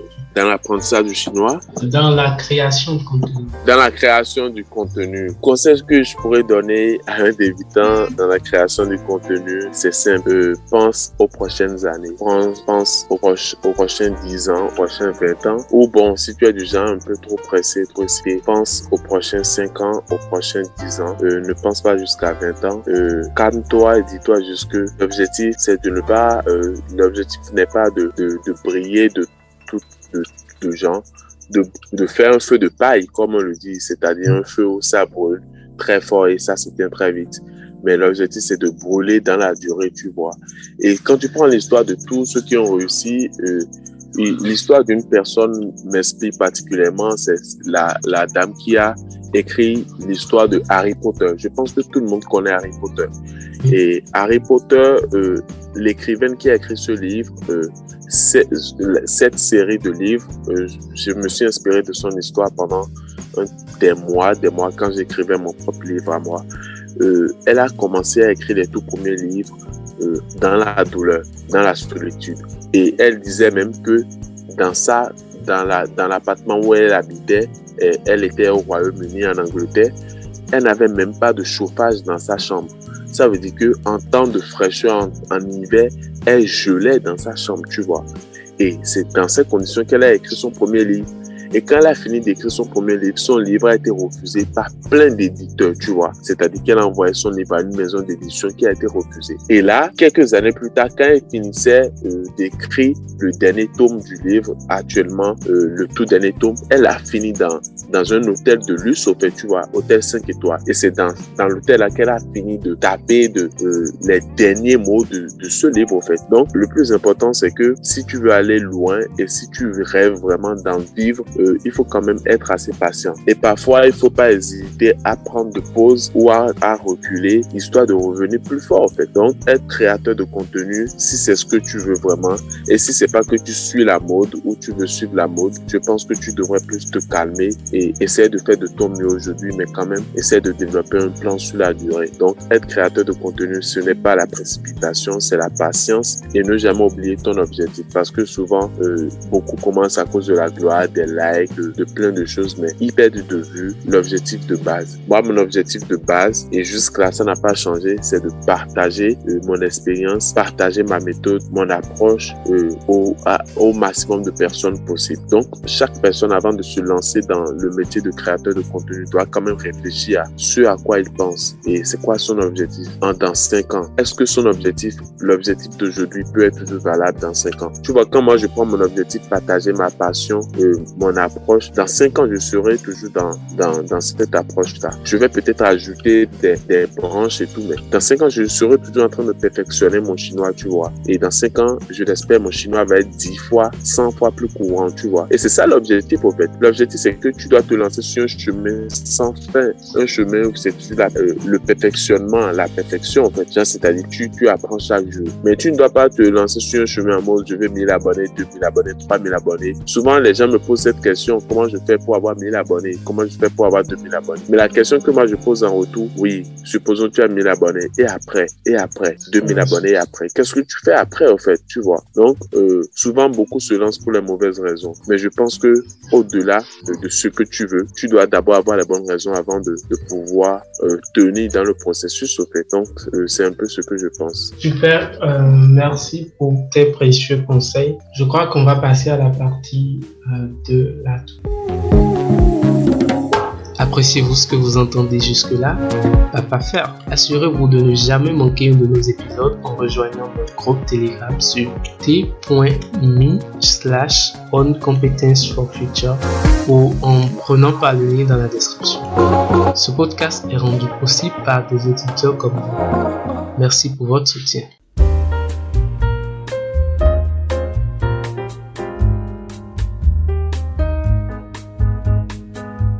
Alors pour la partie de euh, pour cette partie de l'interview, je voudrais bien qu'on aille un peu plus euh, dans ton expérience de créateur de contenu, ton organisation, ta vision et tes projets. Euh, dans ce sens, déjà, je crois que tu nous as déjà parlé un peu de de ta motivation pour TikTok, euh, c'est vraiment la spontanéité en fait qui t'intéresse beaucoup plus là. Mais est-ce que tu penses vraiment que TikTok est la plateforme la plus adaptée pour ta thématique? Cette question que tu me poses, euh, ça dépend de, de plusieurs facteurs. Euh, pourquoi principalement je me suis lancé sur TikTok à la base, avant de comprendre, de découvrir le côté spontané, j'étais plutôt en mode YouTube, tu vois. Je publie des vidéos sur YouTube. Et comme tu le sais, présenter, publier du contenu sur YouTube, ça prend énormément du temps à la création, à l'édition, bref, à la, à la publication. Mais euh, TikTok, si je me suis lancé sur TikTok à la base, c'était plus à cause de, de son caractère, euh, comment je vais dire, de, de ce côté où il y a beaucoup plus de présence sur TikTok. Et surtout la présence des jeunes, tu vois. Et après m'être lancé sur TikTok, j'ai aussi découvert quelque chose, c'est que TikTok, avec TikTok, il n'y a pas de frontières. Euh, dans mes abonnés, j'ai des abonnés qui me suivent de la Côte d'Ivoire, du Mali, de la Guinée. J'ai des personnes d'Haïti, des États-Unis. Bref, euh, j'ai fait des lives où j'avais pratiquement une dizaine ou voire une quinzaine de nationalités dans mes lives, en fait, tu vois. Et c'est ça, c'est l'un des côtés euh, que je ne savais pas, mais que j'ai fini par découvrir avec TikTok. Donc, au fait, l'un des... Euh, avant de commencer TikTok, j'étais plus en mode il y a plus d'activités là, donc je vais là-bas, tu vois. Mais quand j'ai commencé TikTok, je me suis rendu compte que euh, c'était plus spontané. Et la chose, c'est que, en fait, c'est à double tranchant. J'avais réfléchi à une stratégie et cette stratégie, un minimum, c'est valable. C'est-à-dire que quoi? Euh, Vu que TikTok est plutôt un réseau qui s'enflamme très vite, euh, tu dois quand même t'attendre à un, à un moment donné à l'effet feu de paille, au fait. C'est-à-dire, feu de paille, c'est-à-dire tu, tu fais un feu qui s'enflamme très fort et qui s'éteint très vite. Ça veut dire que dans ces conditions, si tu veux que ton feu dure longtemps, au fait, tu dois toujours apporter beaucoup de, combustible à ton feu. C'est-à-dire que si tu fais le feu, tu dois toujours apporter de quoi permettre au feu de brûler. Et c'est ça le truc. Donc TikTok, c'est une plateforme qui, touche très vite de gens. Je me rappelle ma vidéo qui a fait le plus de buzz. C'est une vidéo qui a été visionnée à près de 230, 235 000 vues environ, tu vois. Et j'ai fait des, plein de vidéos sur YouTube. J'ai fait des semaines, des mois avant de dépasser les 1000 vues, tu vois. Alors qu'avec TikTok, sur seulement une vidéo, j'avais près de 15 000 ou 16 000 likes, je ne me rappelle même plus. En tout cas, plus de 15 000 likes, 15, 16 000, 17 000 likes, je ne me trompe pas. Et près de 235 000 vues, tu vois. Et ça, ça m'a pris à peine deux mois ou trois mois pour avoir ce nombre de vues sur une seule vidéo, tu vois. Et c'est ça la chose. Donc, euh, ça, c'est plus le côté spontané, le côté où il y a plus de personnes qui regardent, tu vois. Donc, dans ces conditions, en tant que créateur de contenu, tu dois être assez intelligent pour analyser la situation, pour te demander, est-ce que dans ces conditions, est-ce que ce réseau social, est-ce que je pourrais être capable de, de produire des vidéos qui vont aller à ce rythme? Et c'est vrai, à part cette vidéo qui était à, à, à, plusieurs centaines de milliers de vues, mes vidéos qui étaient derrière étaient à quelques milliers de vues, tu vois. J'avais une vidéo qui a dépassé les 10 000 vues, quelques milliers de vues, tu vois. Donc, au fait, le bilan, le bilan, c'est que euh, tu ne sais pas quelle vidéo va, va marcher plus. Donc, tu essaies, tu essaies, tu essaies. Donc, dans ces conditions, tu dois analyser l'essence du réseau sur lequel tu es. Si tu es sur LinkedIn, tu dois savoir qu'il y a des posts sur LinkedIn. Si beaucoup de personnes interagissent et commentent, ça va toucher plus de personnes. Mais tu ne dois pas être assez fou. Tu ne peux pas t'attendre, par exemple, à ce que, euh, euh, euh, à ce que tu ne sois pas régulier sur LinkedIn, que tu fasses un post qui va atteindre, atteindre 100 000, 200 000 personnes. Ça peut arriver, mais c'est plus des posts qui, qui sont, qui sont intemporels, tu vois, des événements ou des trucs bref. Mais tu ne peux pas faire un post normal et atteindre ce type de, de ce nombre de personnes. Moi, cette vidéo qui a fait plus de 200 000 vues, c'est dans ma, publié ça dans ma toute première semaine de TikTok. C'est-à-dire que j'ai commencé à publier mes vidéos de TikTok le lundi. J'ai commencé un lundi et c'est la vidéo que j'ai publiée le vendredi soir. C'est cette vidéo, euh, j'avais publié plus d'une quinzaine de vidéos en temps. C'est la vidéo que j'ai publiée le vendredi soir. Je me, je me rappelle, je me suis réveillé le matin. J'ai ouvert TikTok et j'avais des notifications qui pleuvaient. Je, pensais que je rêvais en fait. De la nuit là-haut, le lendemain matin, entre 20h et 6h, 7h, la vidéo avait déjà fait plus de 5000 vues, tu vois. Et en 5000 j'avais déjà gagné plus d'une centaine, 200, 300 abonnés, tu vois. Et de toute ma vie, sur tous mes réseaux, j'ai jamais gagné autant d'abonnés sur une seule, euh, sur une seule vidéo, tu vois. Et en, en tout, cette vidéo m'a apporté des centaines et des centaines d'abonnés. Donc, quand j'ai réfléchi, je me suis dit, TikTok, c'est bon pour le côté spontané, c'est bon pour le côté où ça touche un maximum de personnes, mais quand même, tu dois penser sur le long terme. Tu dois penser en plus stable. Et c'est là où un, un second réseau peut venir. Là, YouTube peut venir et à un certain niveau, tu convertis les gens de TikTok vers YouTube. Parce que déjà, le défaut de TikTok, c'est que tu ne peux pas faire des vidéos très longues. Si tu fais des vidéos longues, ça ne marche pas parce que les gens n'ont pas la patience de regarder une vidéo de 30 secondes, 40 secondes. Ça arrive, mais c'est plus des vidéos humoristiques. Donc, j'ai réfléchi à tout ça. C'est pour ça que mes vidéos ne durent pas. Donc, je réfléchis euh, au concept et je travaille fort. Parfois, je peux publier une vidéo de 15 secondes, mais ça m'a pris une journée, deux jours de travail. Intense, au fait, tu vois. Donc, je,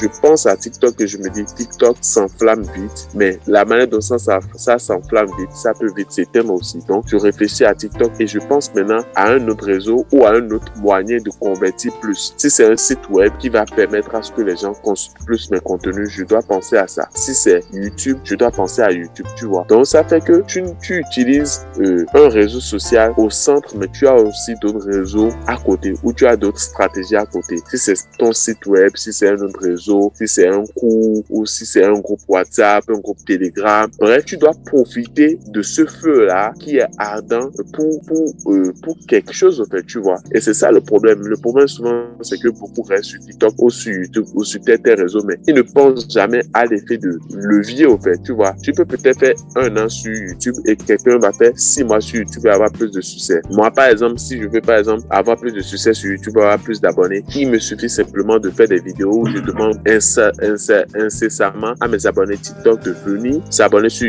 Tu vois. Dans ces conditions, peut-être je vais avoir euh, des milliers d'abonnés sur, sur TikTok et rapidement avoir quelques centaines d'abonnés sur YouTube, tu vois. Mais contrairement à quelqu'un qui n'est pas actif sur TikTok, la personne va plus travailler sur YouTube, tu vois. Et c'est pareil, tu peux utiliser la même stratégie entre Facebook et YouTube. Tu peux utiliser la même stratégie entre TikTok et Facebook. Tu peux utiliser la même stratégie. Bref, c'est à toi de savoir quel type de, de préparation tu veux faire et tu, tu prends chaque réseau social, tu vois ta personnalité, tes plans, tes projections, tu prends chaque réseau social et tu, tu le combines à, à tes projets à toi, à d'autres réseaux sociaux au fait, au fait. Tu vois, d'autres réseaux sociaux si tu veux, euh, à, un autre réseau social, tu vois. Donc c'est un peu une sorte de complémentarité. Ne jamais se dire, je suis seulement sur TikTok, je dors sur TikTok. Non. TikTok, par exemple, c'est pas un, euh, c'est pas un réseau où les gens viennent pour apprendre en longueur de, tu vois. Et il, il va falloir réfléchir et te dire, bon, ils viennent pas là pour apprendre en longueur de journée. Qu'est-ce que je peux dire pour les attirer, pour les inviter sur ma page Facebook? Qu'est-ce que je peux dire pour les attirer dans mon groupe WhatsApp? Qu'est-ce que je peux faire pour les attirer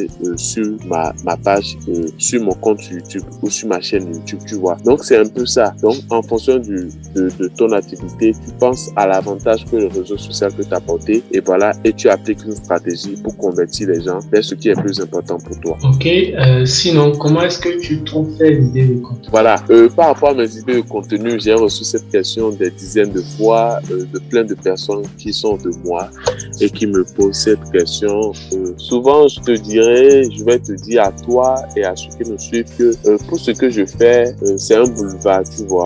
mes idées de contenu sont limitées.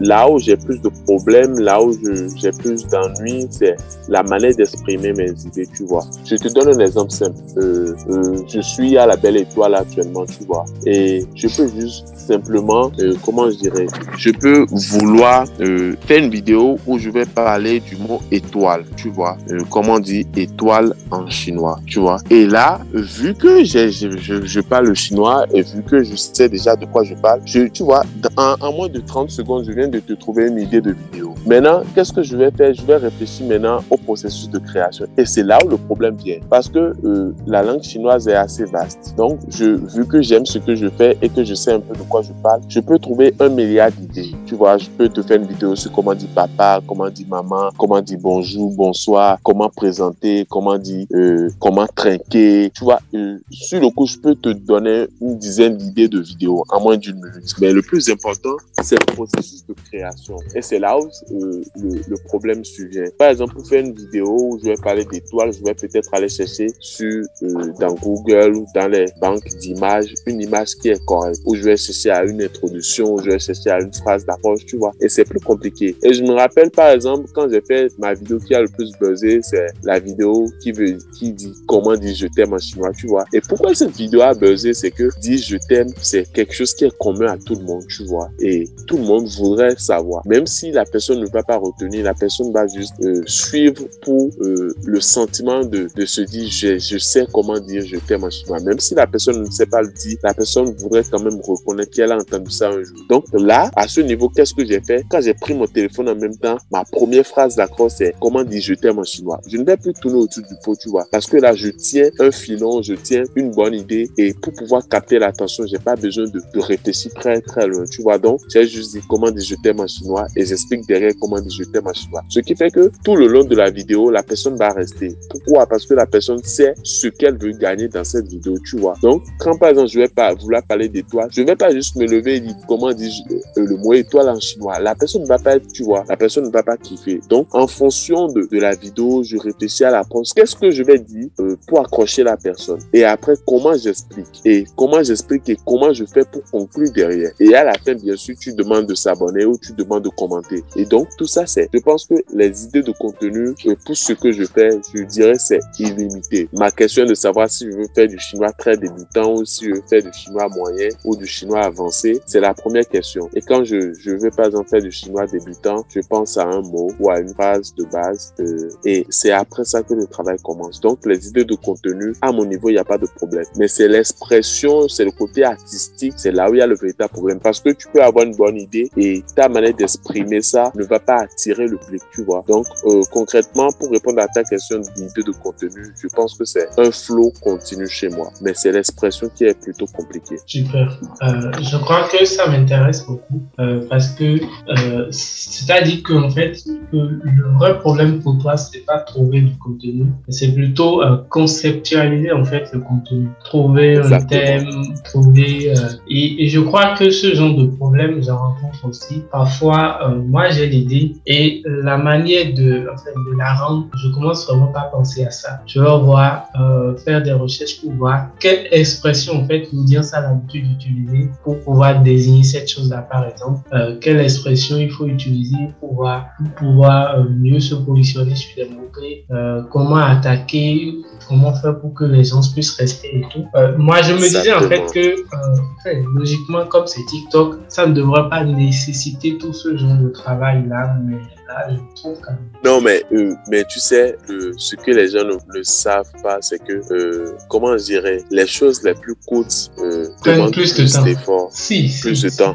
je te donne un exemple simple. Un artiste qui a, qui a fait un son de 3 minutes, tu sais le nombre d'heures que l'artiste a travaillé au studio. La personne va, va, je te donne un exemple simple, va sur, tu connais la chanson We Have the World de Michael Jackson, où ils ont chanté We Have the World, bref, bref, tu le connaît cette chanson. Va sur YouTube et tape recording je ne sais quoi, enregistrement de cette chanson. Et pour cette chanson et pour plein, plein de chansons, le problème c'est que pour faire un truc qui est très court, il faut beaucoup trop de temps la personne va composer la chanson, après aller au studio, poser la voix, le même passage, il va chanter ça des dizaines de fois. Et moi, je me rappelle quand je voulais enregistrer la vidéo chez moi, mais je demandais le silence dans toute la maison. À la rigueur, j'allais même chasser les oiseaux qui chantaient, en fait, tu vois. Et pour une vidéo de 15 secondes, je peux enregistrer la même vidéo 10, 20, 30 fois. Parce qu'on veut que ce soit vraiment cool.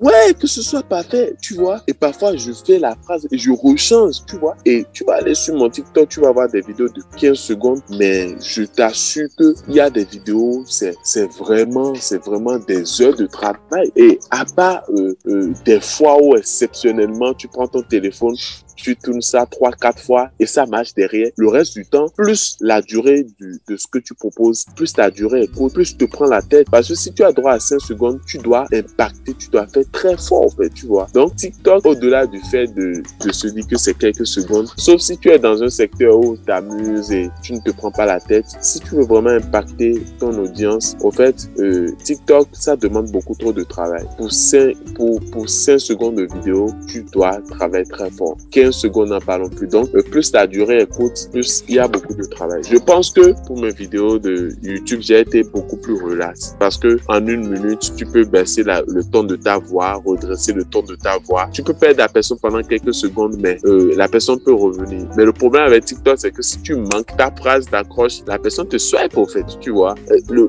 c'est automatique. La personne tombe sur ta vidéo en une demi-seconde ou dizaine de secondes. La personne est à déterminer si elle veut suivre ta vidéo ou pas si ta tête ne lui plaît pas, si la luminosité n'est pas bonne, si ta manière de parler. Et je me rappelle quand je faisais mes vidéos d'enregistrement, mais à la fin, j'étais épuisé, j'étais exténué, quoi. Parce que pour poser ta voix, tu dois avoir un ton. Parce que si tu parles trop bas, la personne va te swiper. Si tu parles trop fort, la personne va te swiper. Si tu es trop mou, bref. Donc, je suis à chaque fois en train d'ajuster ma voix. Et quand je finis, je suis exténué parce que tu dois développer de la présence dans ton regard, dans ton gestuel, la manière dont tu gardes de téléphone, la luminosité, l'heure à laquelle tu tournes. Bref, c'est beaucoup trop de travail. Et si euh, tu veux vraiment avoir du résultat, je pense que tu dois te focaliser sur ce travail en fait. Mais si tu veux seulement les abonner, là, il euh, y, a, y a rien toi. Parce que avant de commencer, j'ai vu des personnes faire TikTok. Euh, après que j'ai commencé, j'ai vu des personnes, mais beaucoup n'ont pas vraiment. Et même quand,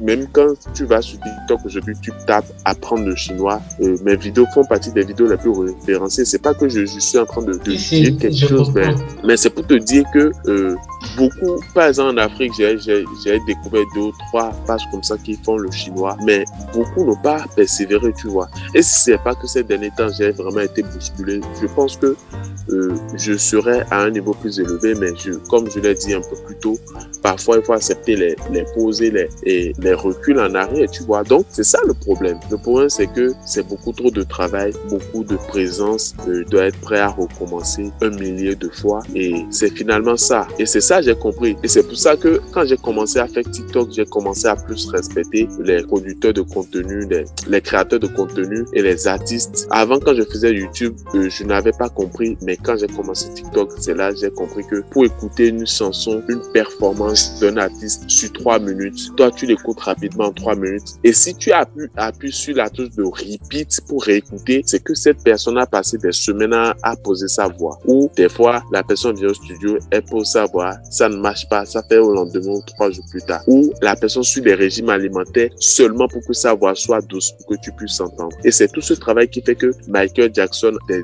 des, années après sa mort, est toujours écouté, ou plein d'autres artistes sont toujours écoutés, tu vois. Pourquoi? Parce que le gars met tellement d'efforts dans ce qu'il fait que quand il finit, c'est tellement bien, en fait, tu vois. Et c'est ça le, le, le véritable défi. Le véritable défi, c'est d'être assez présent dans ce que tu fais et d'être prêt à recommencer un millier de fois. Si tu n'es pas prêt euh, à, dire la même chose jusqu'à ce que tu deviennes fou, en fait, tu ne peux pas choisir ce métier, en fait, tu vois.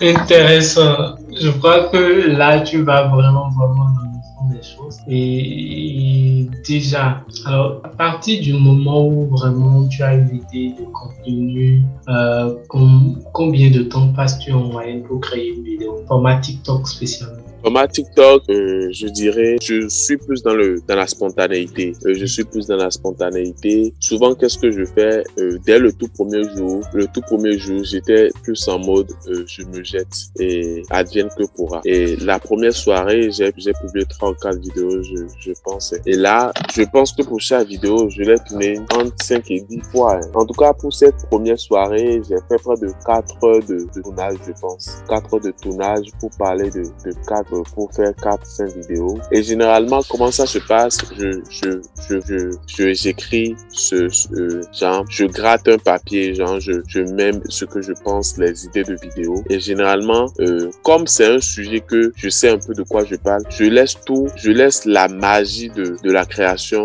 au tournage, tu vois. Je laisse la magie de la création au tournage. Donc je prends je prends les notes. Si par exemple euh, euh, je veux parler de quoi par exemple, euh, par exemple j'ai fait une vidéo sur Coca Coca-Cola, comment dire Coca-Cola. Ce jour-là, j'avais, j'avais fait une vidéo sur Coca-Cola. Pour la, le tournage, j'avais pris des boissons de Coca-Cola. Je voulais utiliser ça. Mais quand j'ai commencé à tourner, je me suis rendu compte que c'était pas trop fluide, tu vois. Et là, j'étais obligé de laisser tomber les boissons et pour parler en, en, en, en peu spontané, tu vois. Donc, c'est ça le problème. Le problème, c'est que parfois, tu vas avoir des idées et dans la réalisation, ça va être un peu compliqué. Mais concrètement, euh, quand j'ai fini par avoir la main, je, je peux te dire que en quelques minutes, je peux vite lire sujet. Euh, C'est-à-dire que pour une vidéo, euh, une vidéo de quelques secondes et en une dizaine de minutes, euh, je pense que je l'ai fini. Donc, généralement, mes, heures de tournage revenaient à en moyenne 1h30, 2 heures par jour, tu vois. Je voyais dans mon emploi temps quand je rentrais ou quand parfois je faisais ça le matin ou le soir. Donc, j'avais besoin d'éclairage adapté. Donc, j'utilisais mes dispositions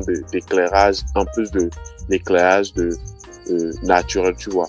Donc, quand j'ai atteint un bon niveau, je pense que euh, à, quand j'ai atteint le meilleur de ma forme, je pouvais tourner une vidéo de quelques secondes, une trentaine de secondes en cinq minutes, je pense. Mais là, il a fallu que je publie des dizaines, voire des centaines de vidéos. Parce que là, je pense que j'ai déjà publié plus de 300 vidéos sur ma page TikTok. Mmh. Mais avant d'atteindre le niveau, ce niveau d'automatisme, c'est des dizaines de vidéos, voire des centaines. Euh, mais en moyenne, au début, ça me prenait des heures, pas tournage, mais après, c'est quelques minutes par, par vidéo. Super. Donc, je, j'espère avoir répondu, oui. Bien sûr. Déjà, quels sont beaucoup plus les outils que tu utilises dans ton travail habituellement? Euh, les outils que j'utilise pour TikTok, je, je, vais te dire, hein, euh, pour TikTok, comme le dit le, le slogan, de vraies personnes, de vraies vidéos, de réelles personnes, de réelles vidéos. Euh, je suis dans le réel. Et euh, je me contente juste de, de, de ce que TikTok m'offre. Et à la base, c'est ce que je fais. Ah, mais à un moment donné, j'ai commencé à utiliser, par exemple, tu, CapCock. Je ne sais pas si tu connais CapCock. Euh, c'est un logiciel de, de, montage et tout, mobile, hein, sur, sur, portable, que, des, des, que les influenceurs sur TikTok utilisent. J'utilise ça, par exemple. Mais finalement, je me suis rendu compte que, parce que c'est quoi le problème? Le problème, c'est que le piège où euh, Anne l'un des démons de, euh, désolé du terme, hein, c'est un peu trop péjoratif, c'est un peu trop exagéré. L'un des véritables fléaux de TikTok et des réseaux sociaux, c'est que plus tu as tendance à passer du temps sur un contenu, moins ce contenu va buzzer au fait, tu vois. Parce que parfois, tu passes trop de temps à l'éditer, à, à l'enregistrer, et finalement, tu, tu, arrives à un niveau de névrose, un niveau de, de, où tu es omnubilé par ce que tu fais, tu vois. Et mes vidéos qui ont le plus marché, pour la plupart, c'est des vidéos que j'ai fait comme ça, tu vois, spontanément, et que j'ai pas trop réfléchi avant de publier, tu vois.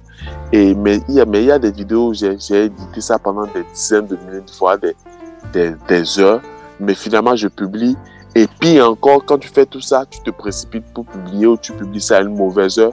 Et finalement, tu n'as même pas de notification sur la vidéo, tu vois. Donc, euh, concrètement, à la base, je suis resté basique. Mais à un niveau donné, j'ai commencé à utiliser des logiciels de montage euh, dont il me fallait enregistrer les vidéos, après les, les ajouter dans les logiciels. Et bref, je me suis retrouvé rapidement en train de passer des au début des heures à enregistrer et après des heures à modifier. Ce qui fait que dans tous mes déplacements, j'avais toujours mon téléphone en main et j'étais toujours dans les logiciels à modifier. Et finalement, je me suis rendu compte que euh, le plus je me simplifie la vie, le mieux je serai efficace, tu vois. Donc finalement, je me suis juste contenté de TikTok en lui-même et chaque fois avec les mises à jour de TikTok, j'utilise des filtres. Et au fur et à mesure, au fur et à mesure que j'utilisais, je me suis rendu compte qu'il y avait plein d'autres outils que je pouvais utiliser, des transitions, des effets, des jeux de lumière, des tests que tu places à tel endroit, des émoticônes, tu vois tous ces trucs, ça, ça te permet d'être un peu plus spontané. Et au fur et à mesure que tu, tu es présent sur le réseau, tu te rends compte qu'il y a des vidéos qui n'ont pas même été éditées et qui ont fait des, des millions de vues. Et, et, pourquoi toi te perdre le temps pour dire que tu veux éditer alors que tu n'es pas sûr de faire 100, 200 vues, en fait, tu vois. Donc, je pense que dans ce, dans ce monde de TikTok, euh, le plus important, c'est de ne pas se focaliser sur chaque vidéo. Tu te focalises pour, sur chaque vidéo pour le temps de la création, le temps de l'édition. Mais après ça, tu ne dois plus penser à ça. Tu dois juste penser à ta prochaine vidéo et comment tu peux l'éditer pour que ça soit meilleur.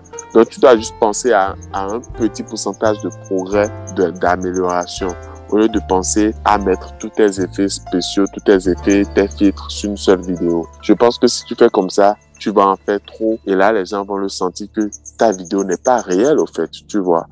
Et, c'est ça le plus important. En tout cas, c'est ce que je pense. D'accord, super. Alors, après la phase de, de création, il y a une phase euh, plus importante, c'est vraiment de, de, la promotion de contenu. Bon, tout compte fait, sur d'autres plateformes, il y a souvent euh, cet effet-là où à chaque fois, il faut partager pour que les autres puissent venir voir. Je pense que sur TikTok, en fait, euh, la procédure un peu, enfin, je veux dire, évolue parce que là, mm. les gens te découvrent beaucoup plus en postant plus avec quelques mots et tout. Euh, généralement, comment toi tu procèdes?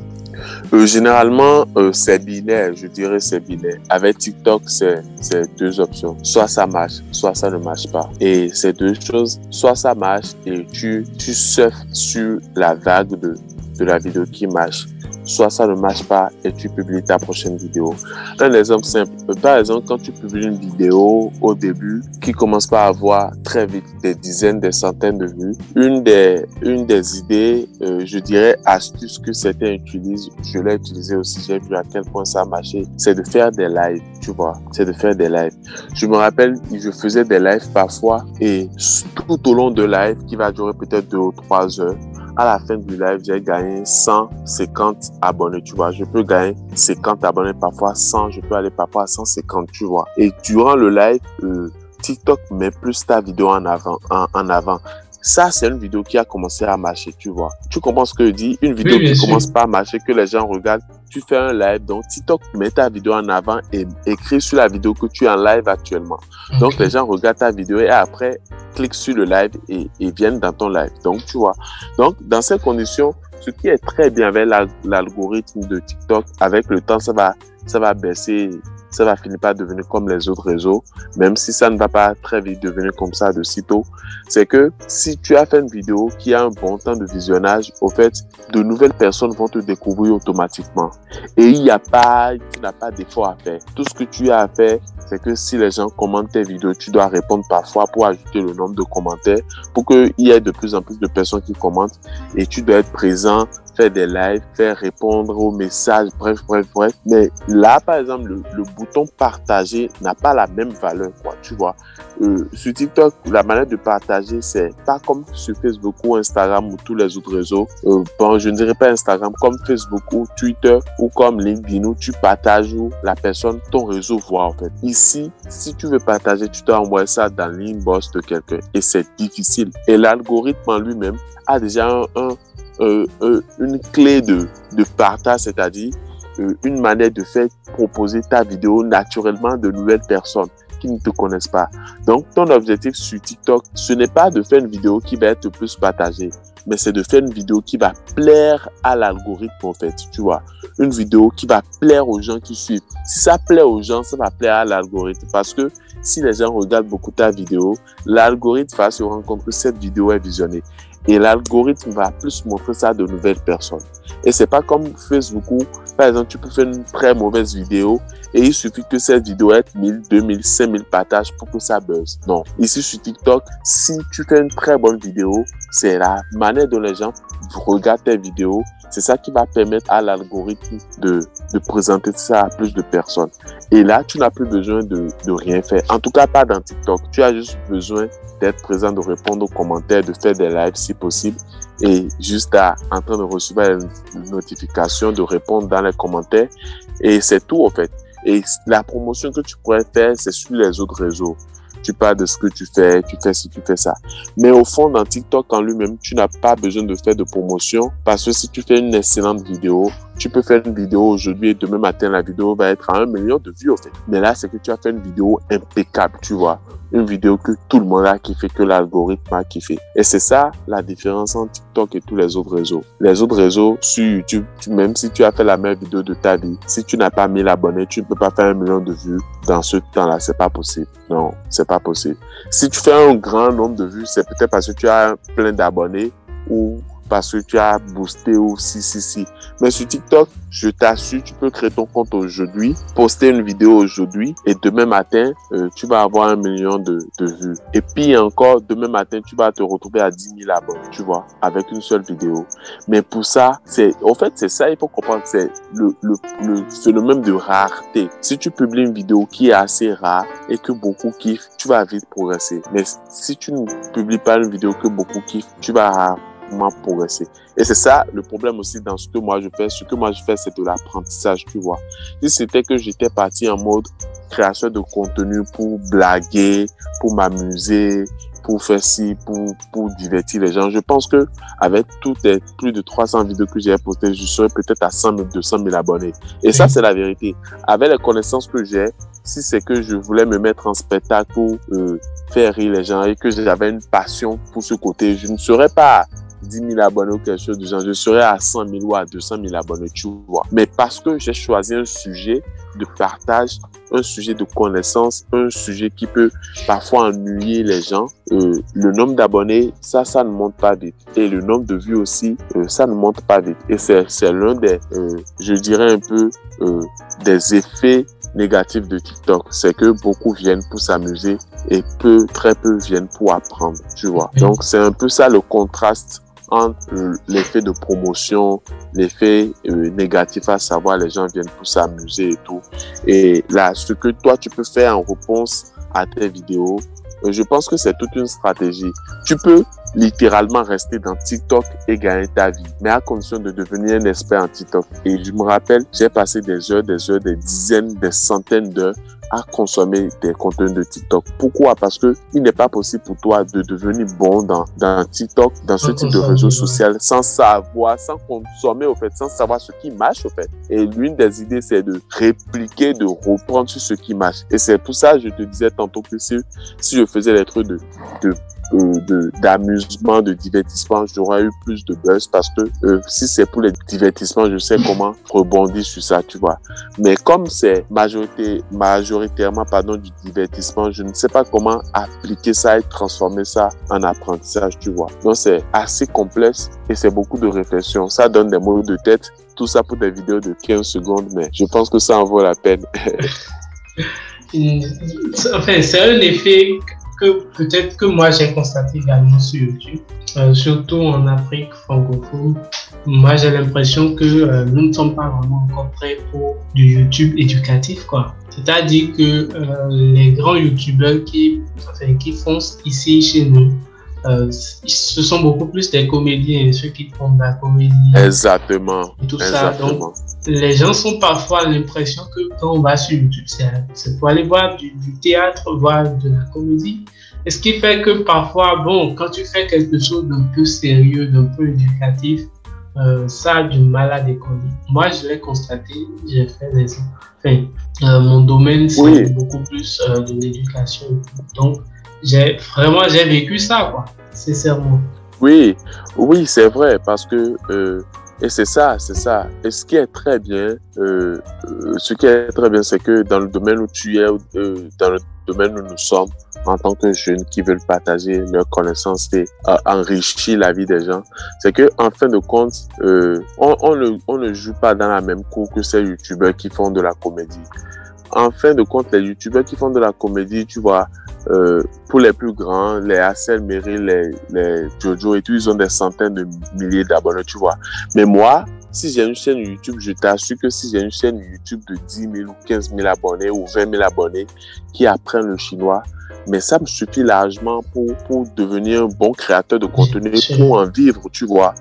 Mais de leur côté, avec 500 000, 600 000 abonnés, ils ont toujours de la peine. C'est pas qu'ils n'ont pas, ils ne gagnent pas assez ou qu'ils ne s'en sortent pas, mais leur stratégie n'est pas assez solide. Pourquoi? Parce que eux, ils se basent sur quelque chose qui est volatile, tu vois. Je regarde ta vidéo, je et ça passe, tu vois. Mais quand tu proposes du contenu d'apprentissage, tu as plus l'attention des gens, tu as plus leur présence, tu vois. Ce qui fait que c'est plus difficile à construire, tu vois. Euh, les autres vont prendre 3 ans, 4 ans, 5 ans pour atteindre 500 000 vues. Tu peux prendre autant de, de temps pour atteindre 10 000, 20 000 vues.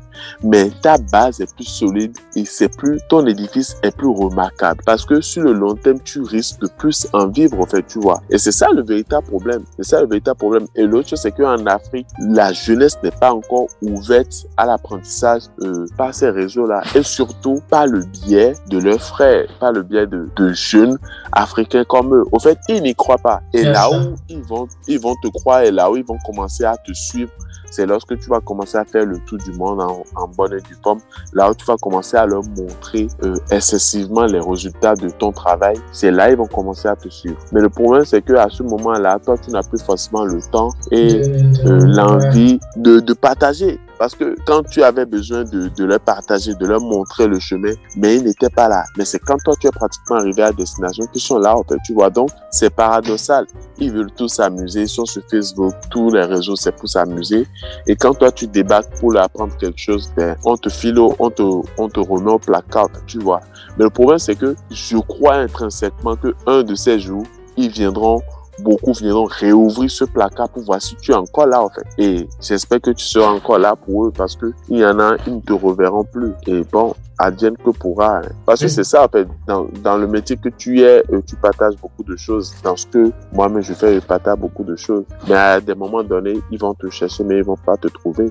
Ça fait partie de la vie. Donc, toi, tu dois juste collaborer et continuer à vivre avec ceux qui sont là avec toi en ce moment, en espérant que d'autres viennent devant et ne pas te focaliser sur ceux qui souhaitent tes vidéos, ne like pas, ne partage pas. Tu n'as pas besoin de, tu as besoin de 1000 vrais abonnés, de 2000 vrais abonnés, de 5000 vrais abonnés, bref, d'un certain nombre limité de vrais abonnés au lieu d'avoir 500 000 et 1 million d'abonnés qui sont juste là pour rigoler et pour passer à la vidéo suivante. Super, euh, je crois que j'ai encore une tous. Euh, là, on va essayer d'aller un peu plus sur euh, les quelques questions qui restent. Je crois que tout créateur de contenu, il y a vraiment euh, un moment déclic, ce moment où on commence vraiment croire en ce qu'on fait et on s'y met à fond. Logiquement, à partir de quel moment est-ce que tu t'es dit, bon, le chemin que tu empruntes, c'est le chemin qu'il faut, qu'il fallait penser Quels sont plutôt les indicateurs qui t'ont vraiment aidé à euh, Je dirais que j'ai pas eu de vrais, vrais indicateurs. Euh, j'ai eu pas mal d'indicateurs, mais je pense que le déclic est passé du, est parti d'une intime conviction, en fait. Parce que euh, le déclic est venu de d'où euh, Le déclic est venu d'un endroit où, par exemple, je me rappelle, euh, et même jusqu'à aujourd'hui, quand tu me prends et tu prends certains de mes collègues euh, interprètes dans le métier, je fais partie, en tout cas, des quelques personnes dans le lot qui ne tarient pas d'idées. C'est-à-dire, si tu viens me voir, par exemple, tu me demandes, ouais, comment, quel outil je vais utiliser pour apprendre le chinois, je peux, par exemple, te, te lister plein d'outils en fonction de ton niveau et en fonction de l'outil, de, de ton support. Si tu utilises un PC, je peux te dire quoi utiliser. Si c'est un portable, je peux te dire si tu es débutant, intermédiaire, quoi. Et je peux te dire plein de trucs. Et même quand je vais te prendre ton niveau, je vais te prendre une application, je peux même entrer en profondeur et te dire comment utiliser l'application. Bref. Donc, euh, je me suis rendu compte que arrivé à un moment donné, au-delà du fait d'être capable de parler le chinois, d'avoir des conversations, de m'en sortir et d'aimer ce que je fais, je me suis rendu compte que il y avait ce côté-là où dans tout le lot, il y avait très peu de personnes qui avaient le courage et l'envie de se mettre à la face du monde, tu vois. Parce que le point, c'est que les talents, c'est pas ce qui manque au fait, tu vois. On le dit souvent, la plus belle femme du monde, ouais, c'est la Miss Univers qu'on dit, ouais, les Miss Univers, mais les Miss Univers des femmes qui se sont présentées au concours, au fait, tu vois. Parce que dans nos rues, il y a des femmes plus belles, tu vois. Et c'est pareil dans, dans le métier. Dans le football, il y a des joueurs, dans ce monde, il y a un joueur talentueux que Cristiano Ronaldo. Cristiano Ronaldo, bon, pour moi, c'est l'un des meilleurs, pour ne pas dire le meilleur, ça c'est un autre débat. Mais dans ce monde, il existe forcément un être humain qui, à la base, a plus de talent que Cristiano Ronaldo. Mais le problème, c'est quoi? Cette personne n'a pas forgé son talent, cette personne n'a pas travaillé, n'a pas été assidu, n'a pas été acharné. Et quand tu prends par exemple le joueur Ronaldinho, Ronaldinho est beaucoup plus talentueux que tous ceux-là, en fait. Je pense que si on ajoute le travail et l'abnégation de Cristiano Ronaldo au talent et au génie de Ronaldinho, Ronaldinho serait le joueur le plus explosif de tous les temps, tu vois. Et c'est ça le problème. Le problème, c'est que le plus important n'est pas de savoir ce de quoi tu es capable de faire. Plein de personnes sont capables de prendre un, iPhone, de poser leur voix pour enregistrer une vidéo sur YouTube, tu vois. Mais le point, c'est que combien prennent le, temps de le faire? Combien ont le déclic de le faire? Combien se poussent à le faire? Et c'est ça le problème. Moi, je me suis rendu compte que euh, j'avais l'envie là de partager, d'apprendre surtout parce que je suis quelqu'un, j'adore apprendre. Euh, chaque jour, j'essaie d'apprendre. Et au-delà de ça, j'aime partager, tu vois. Donc, je me suis dit, pourquoi ne pas me sacrifier en griffe et passer en avant? Et là, je me dis quand j'ai commencé à le faire, je me suis juste dit, et si je tombais sur quelqu'un qui a plus de performance que moi? Je me suis posé la question à plusieurs reprises. Euh, on appelle ça le syndrome de l'imposteur. Tu as juste l'impression que tu n'es pas, tu n'es pas légitime dans ce que tu fais. Et je me rappelle, dans mes vidéos sur j'ai des personnes qui sont venues une bosse. Euh, j'ai même une Française qui a commenté une de mes vidéos pour dire oui, euh, un Africain qui parle chinois. Et c'est incroyable. Et moi, je suis allé lui répondre. Je lui ai dit non, je ne parle pas seulement le chinois. J'enseigne même le chinois. Je lui ai dit ça. J'ai écrit, j'ai dit je ne parle pas seulement le chinois, j'enseigne également le chinois pour lui montrer que, au fait, non seulement je suis capable de comprendre, mais je suis encore capable de transmettre au minimum mes connaissances. Sans oublier que j'ai fait des vidéos où d'autres sont arrivés en commentaire pour me dire, oui, tu as des telles phrases, on peut dire ça de telle manière, mais on peut aussi dire ça comme ça. Et je réponds en commentaire, je dis oui. Si ce que la personne a dit, c'est vraisemblable, je dis oui, tu as raison, on peut encore dire ça comme ça. Mais c'est la manière dont moi j'ai préféré dire ça. Si euh, je ne complète pas ça dans mes commentaires, mais ce que je pense au fond de moi, c'est que si tu penses que c'est la meilleure manière de dire ça, toi, mais tu peux, tu as ton compte TikTok là, tu peux créer une vidéo pour exprimer ta manière de penser, en fait, tu vois. Donc, le problème, c'est que le talent n'a jamais manqué et l'envie de réussir n'a jamais manqué. Mais c'est le déclic entre l'envie et le passage à l'action, c'est ça qui a toujours manqué dans ce monde, tu vois. Donc, mon déclic est parti du niveau où je voulais non seulement euh, travailler pour moi-même, mais euh, accompagner les gens. Et c'est à partir de ce moment-là que je me suis dit, il faut que je le fasse. Et c'est à ce moment que j'ai commencé à expérimenter des manières de, euh, des manières, des, des plateformes où je peux partager. Et c'est en commençant à partager, c'est là que j'ai eu plus de consolidation, plus de sentiment de, comment je dirais, sentiment de pas de d'accomplissement, mais sentiment que je suis en train de faire quelque chose, tu vois. Aujourd'hui, je peux me taguer d'avoir fait telle vidéo, telle, telle, telle. Pourquoi? Parce que quand je suis passé à l'action, je me rappelle, j'ai fait ma première vidéo, ma deuxième vidéo. Je me rappelle quand j'ai annoncé dans mon entourage, je suis arrivé à 500 abonnés, 1000 abonnés, 2000 abonnés. En fait, tout le monde a commencé à croire que je sortais, je faisais de la magie, au fait, tu vois. Mais quand un jour, j'ai ma petite soeur, par exemple, elle a voulu se lancer sur TikTok, elle, elle me assurait, je dis non. Est-ce que tu es capable de produire une vidéo par jour? Est-ce que tu es prêt à enregistrer la même vidéo 10 fois à 20 fois? Faut pas juste voir les résultats, il faut voir le travail derrière, tu vois. Donc, quand j'ai commencé à, à poser ces actions, quand les premiers commentaires sont arrivés, quand j'ai eu les premiers encouragements, je me suis juste dit, c'est de ça que j'ai besoin pour nourrir euh, mon envie de progresser, tu vois. Donc, le déclic est arrivé à un moment où euh, je sentais que faire le métier d'interprète sur des projets où je suis juste là, où le chinois parle, le, on me parle chinois, on me parle français, j'interprète, je sentais que je pouvais aller au-delà de ça. Et je, je sais que dans ce Bénin, dans, en Afrique de l'Ouest ou en Afrique francophone, il y a plein de personnes qui rêvent d'apprendre le chinois. Et j'ai même, par exemple, je me rappelle une de mes abonnés qui me dit, parler le chinois, c'est mon rêve. Et je dis, parler le chinois, c'est ton rêve, c'est incroyable. Elle dit, c'est incroyable qu'elle puisse retrouver ma chaîne et que je, je puisse partager ces trucs. Je dis, oui, c'est pour des personnes comme ça que je travaille. Et pour ces personnes, je, je suis prêt à travailler encore plus, tu vois. Et c'est ça le plus important. Pour moi, c'est ça le plus important. Donc, le déclic, c'est parti d'une intime conviction. Et chaque pas que je pose, même aujourd'hui, chaque fois que je sors d'une réunion ou que je sors d'une séance d'interprétation, euh, je suis consolidé. Je me dis juste, si le niveau de perfection est à 10, c'est que peut-être aujourd'hui je suis à 4. Peu importe si quelqu'un est à 7 et à 8. Et peu importe si je, je commets des actions, même si demain je viens à la télévision pour dire je suis professeur de chinois, si je rencontre un aîné qui est peut-être au niveau 8 sur l'échelle et qui, qui me parle, j'aurai le courage de lui répondre. Pas parce que je suis très bon, mais parce que je suis débordant de conviction, tu vois. Et pour moi, c'est ça le plus important. Le plus important n'est pas de savoir si tu es le meilleur dans ton domaine, mais le plus important de savoir si tu es le meilleur à vouloir partager, le meilleur à vouloir t'améliorer, le meilleur à vouloir euh, partager ta passion, à, à vouloir devenir quelqu'un de meilleur et surtout inspirer des personnes qui rêvent de, d'emprunter le même chemin que toi. Super. Euh, maintenant, euh, pour finir, on a trois petites questions sur lesquelles on va essayer Mhm. de faire un exercice. Euh, Oui, on va faire l'effort de répondre en, en juste une ou deux phrases. D'accord. Trois, trois petites questions. d'accord. C'est bon, on peut aller? Oui, on y va. Super. Comment devenir créateur de contenu? Euh, on devient créateur de contenu en commençant à créer avec les moyens du bord. Quelles sont les aptitudes nécessaires pour être un love créateur?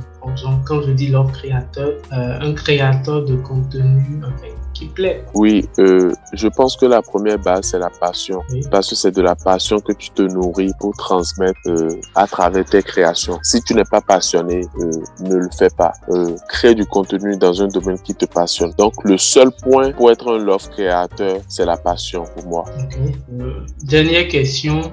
Tu vas nous donner la juste de trois ressources en ligne qu'on peut visiter ou qu'on peut consulter pour apprendre le chinois en premier et surtout pour apprendre à créer du contenu sur les réseaux sociaux. Euh, je vais dire un seul nom. Oui. Euh, Bon, euh, un seul endroit, cet endroit c'est YouTube. Parce que, pourquoi c'est YouTube? Parce que YouTube est le centre de- des créateurs. Et mieux encore, YouTube c'est le centre du centre des créateurs. Bref, YouTube c'est l'endroit où la ressource, où quand tu n'as pas d'informations sur quelque chose, tu lui demandes et si lui ne sait pas, il demande à quelqu'un d'autre. Et si cette personne ne sait pas, cette personne demande à quelqu'un d'autre. Bref, YouTube, si tu vas dans YouTube, tu peux taper tout ce que tu veux et YouTube va littéralement te t'expliquer tout ce que tu peux utiliser comme ressource pour atteindre tes objectifs. Donc, je pense que YouTube doit être ton meilleur ami si tu veux être un créateur de contenu. Et n'importe quelle question que tu as envie de, de- n'importe question à laquelle tu as envie de recevoir des réponses, tu devrais poser cette question d'abord à YouTube et essayer de poser cette question de mille et une manières différentes, de changer d'approche pour avoir plusieurs réponses différentes. Super.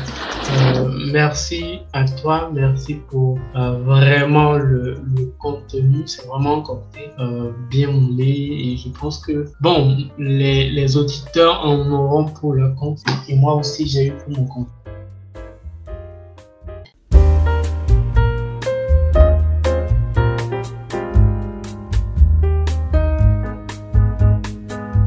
On va passer à la troisième partie de, de l'interview rapport où on permet beaucoup plus à toi de parler de, euh, de tes projets futurs, de tes services, de ce que tu offres et de comment est-ce que des gens pourront peut-être te contacter s'ils ont des services euh, de traduction, des services allant un peu dans ce que tu offres. Donc, euh, sans plus tarder, parle-nous maintenant euh, de tes autres projets, projets numériques ou digitales, enfin, initiatives qui vont un peu peut-être dans le sens de ce dont on parle ici. Ici aujourd'hui et que tu voudrais peut-être faire comme Sinon, concrètement, euh, merci beaucoup. Concrètement, euh, l'objectif, c'est l'impact que je peux avoir sur la jeunesse africaine. Euh, je vais parler dans un sens euh, socio-politique. C'est que euh, actuellement, la politique africaine est basée sur beaucoup les interactions avec les pays d'autres émergents, les pays qui ne sont pas d'ici, les pays les plus développés. Et dans tous ces pays, il y a la Chine qui est souvent euh, actuellement le premier partenaire. Pourquoi? Parce que la Chine a aussi une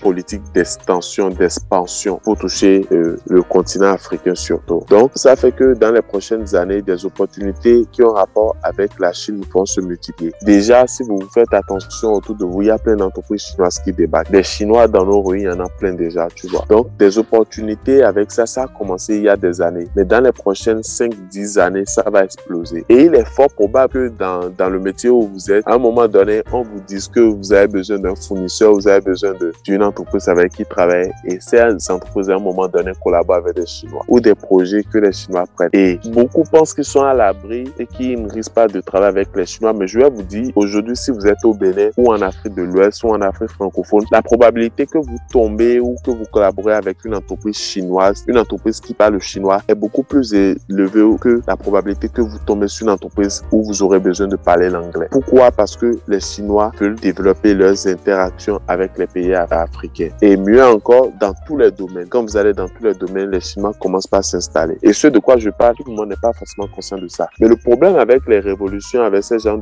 d'interactions, ces genres de situations politiques, c'est que c'est généralement lorsque la situation se dévoile que beaucoup se rendent compte de ça, tu vois. Quand moi, par exemple, j'ai commencé à apprendre le chinois au début, euh, il n'y avait pas autant d'opportunités en rapport avec la Chine. Mais il s'est fait que c'est après plusieurs années d'apprentissage que finalement, je suis tombé dans le moment où il y avait pas mal d'opportunités avec les Chinois, tu vois. Donc, dans les prochaines années, il y aura pas mal d'opportunités. Donc, pour ceux qui veulent vraiment euh, y arriver, c'est le moment de, de, commencer. Et moi, pour ma part, mon objectif, c'est de permettre à ces personnes-là qui veulent se positionner euh, en avant-gardiste par rapport à ces genres d'opportunités, c'est de les accompagner. Moi, je ne veux pas accompagner un milliard de personnes. Mon objectif dans les prochaines années, c'est peut-être euh, mon le chiffre que je mets en tête, en tête c'est d'accompagner 10 000 personnes, tu vois, 10 000 personnes. Et pour ça, je, je me suis armé de courage. Je sais que je ne peux pas forcément me lever et le faire d'un coup. Quand je dis 10 000 personnes, je ne parle pas de 10 000 abonnés. Je parle de 10 000 personnes que j'accompagne réellement et, que j'impacte, tu vois.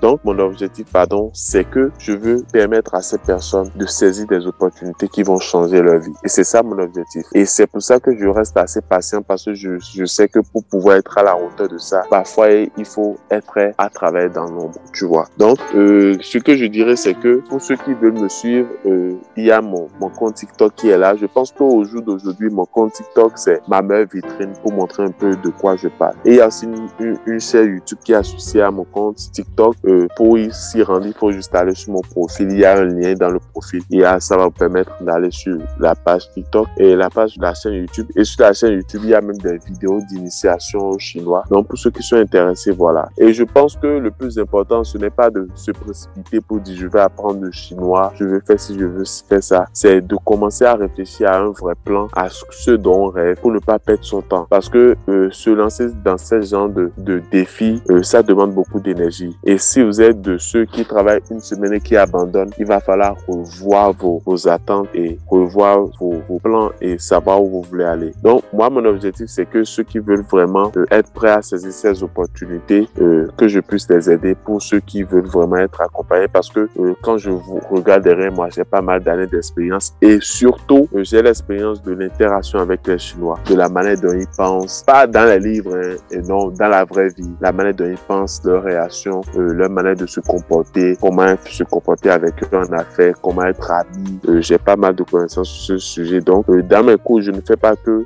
expliquer comment apprendre le chinois. J'apporte une vision africaine. J'apporte un point de vue typiquement africain. C'est pas comme un chinois qui t'enseigne le chinois, non. Moi, je t'enseigne le chinois je t'accompagne, je te conseille comme quelqu'un qui connaît les réalités africaines et quelqu'un qui sait comment s'y prendre pour pouvoir atteindre son objectif. Donc concrètement, c'est ça. Euh, je n'ai pas besoin de, faire de publicité a priori parce que euh, ceux qui arrivent dans mon, dans mon domaine, ils n'arrivent pas souvent par hasard, tu vois. Donc je suis plutôt là pour guider ceux qui veulent entamer ce périple et non pour forcer les gens à venir chez moi. Donc concrètement, c'est ça.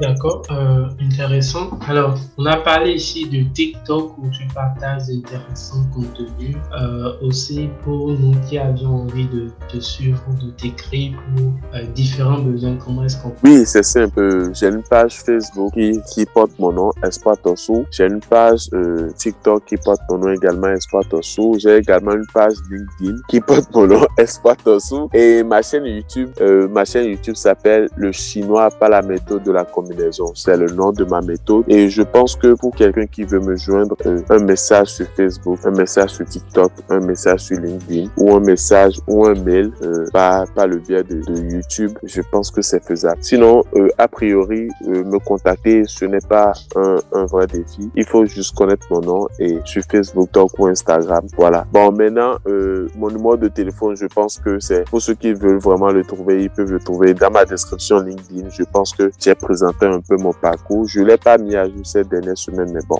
il y a l'important. Sur LinkedIn, il y a assez d'espace pour présenter mon, mon expérience. Sur Facebook aussi, je l'ai fait dans le à propos de ma page Facebook. Mais je pense que euh, c'est plus l'envie de, de, de, se rapprocher. Pour ceux qui veulent vraiment le faire, euh, je pense qu'ils y arrivent. Donc, il y a mes pages sur les réseaux sociaux et ma page professionnelle, euh, mon compte professionnel, pardon, LinkedIn. Donc, je reçois des messages. Je suis disponible pour répondre quand même à ces messages-là. Dernière question pour finir. Aujourd'hui, si tu as la possibilité si tu as le choix de, enfin, d'essayer un autre métier, quelque chose, euh, enfin, comme métier, qu'est-ce que ça te donne envie peut-être? Qu'est-ce que tu, euh, tu penses vraiment essayer comme autre métier si tu en as l'occasion? Je pense que si je dois essayer un, un, nouveau métier, je pense que je vais créer ce métier de, de toute pièce.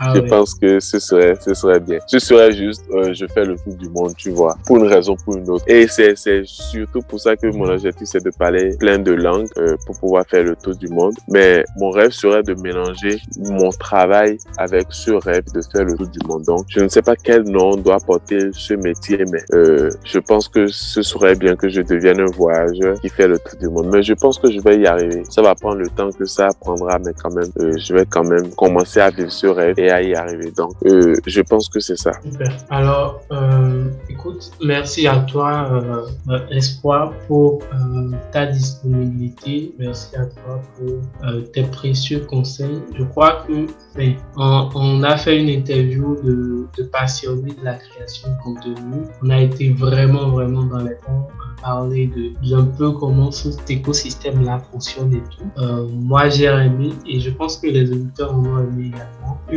Un dernier mot à placer pour finir. Euh, le dernier mot, euh, c'est simple. Ce que je pense, c'est que euh, tant que tu, tu rêves de quelque chose, tant que tu as envie de l'atteindre, euh, ne pense pas euh, au nombre d'essais qu'il faudra pour y arriver. il y aura toujours plus meilleur que toi, il y aura toujours plus doué que toi, il y aura toujours plus fort que toi, il y aura toujours euh, plus attentionné, plus plus efficace que toi. Euh, le plus important, ce n'est pas de devenir une version que tout le monde crie. Euh, le plus important, c'est de devenir la meilleure version de soi-même, la version à laquelle on est fier, la version à laquelle on évolue chaque jour, on progresse. Donc, pour pour ceux qui nous suivent, qui veulent devenir devenir pardon créateurs de contenu, contenu pardon, et qui veulent atteindre un rêve, atteindre un objectif, la patience, la passion, l'abnégation, je pense que c'est très important pour y arriver. Et le plus important aussi, il y a aussi quelque chose, c'est d'essayer de s'inspirer des personnes qui ont déjà parcouru ce chemin. Parce que si tu veux apprendre le chinois, tu vas sur, YouTube, tu vas apprendre le chinois. Tu sais, euh, tu consultes des contenus de personnes qui ont déjà traversé ce chemin.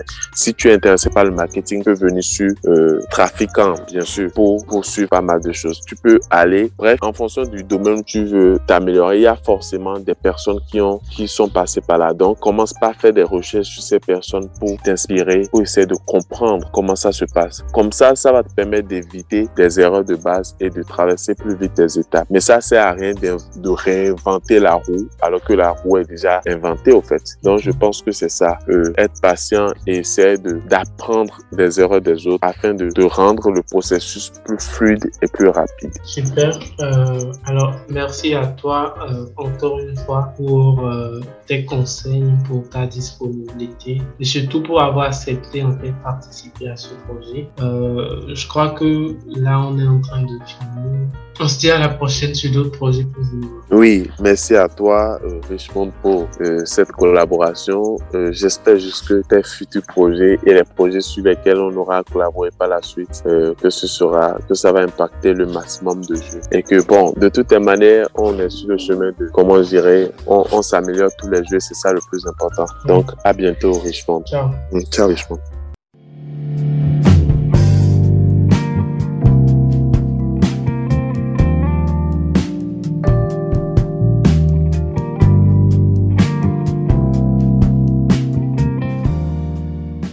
Nous sommes à la fin de cet épisode. Si vous avez apprécié l'émission et que vous souhaitez nous soutenir, partagez-la avec d'autres personnes, publiez-la sur les réseaux sociaux ou laissez une note et un avis sur la plateforme ici. Nos dernières nouvelles seront disponibles sur tous nos comptes réseaux sociaux. C'est trafiquant t r a f i c q u a n d ou sur notre site internet www.trafiquant.com. À samedi prochain pour un nouvel épisode.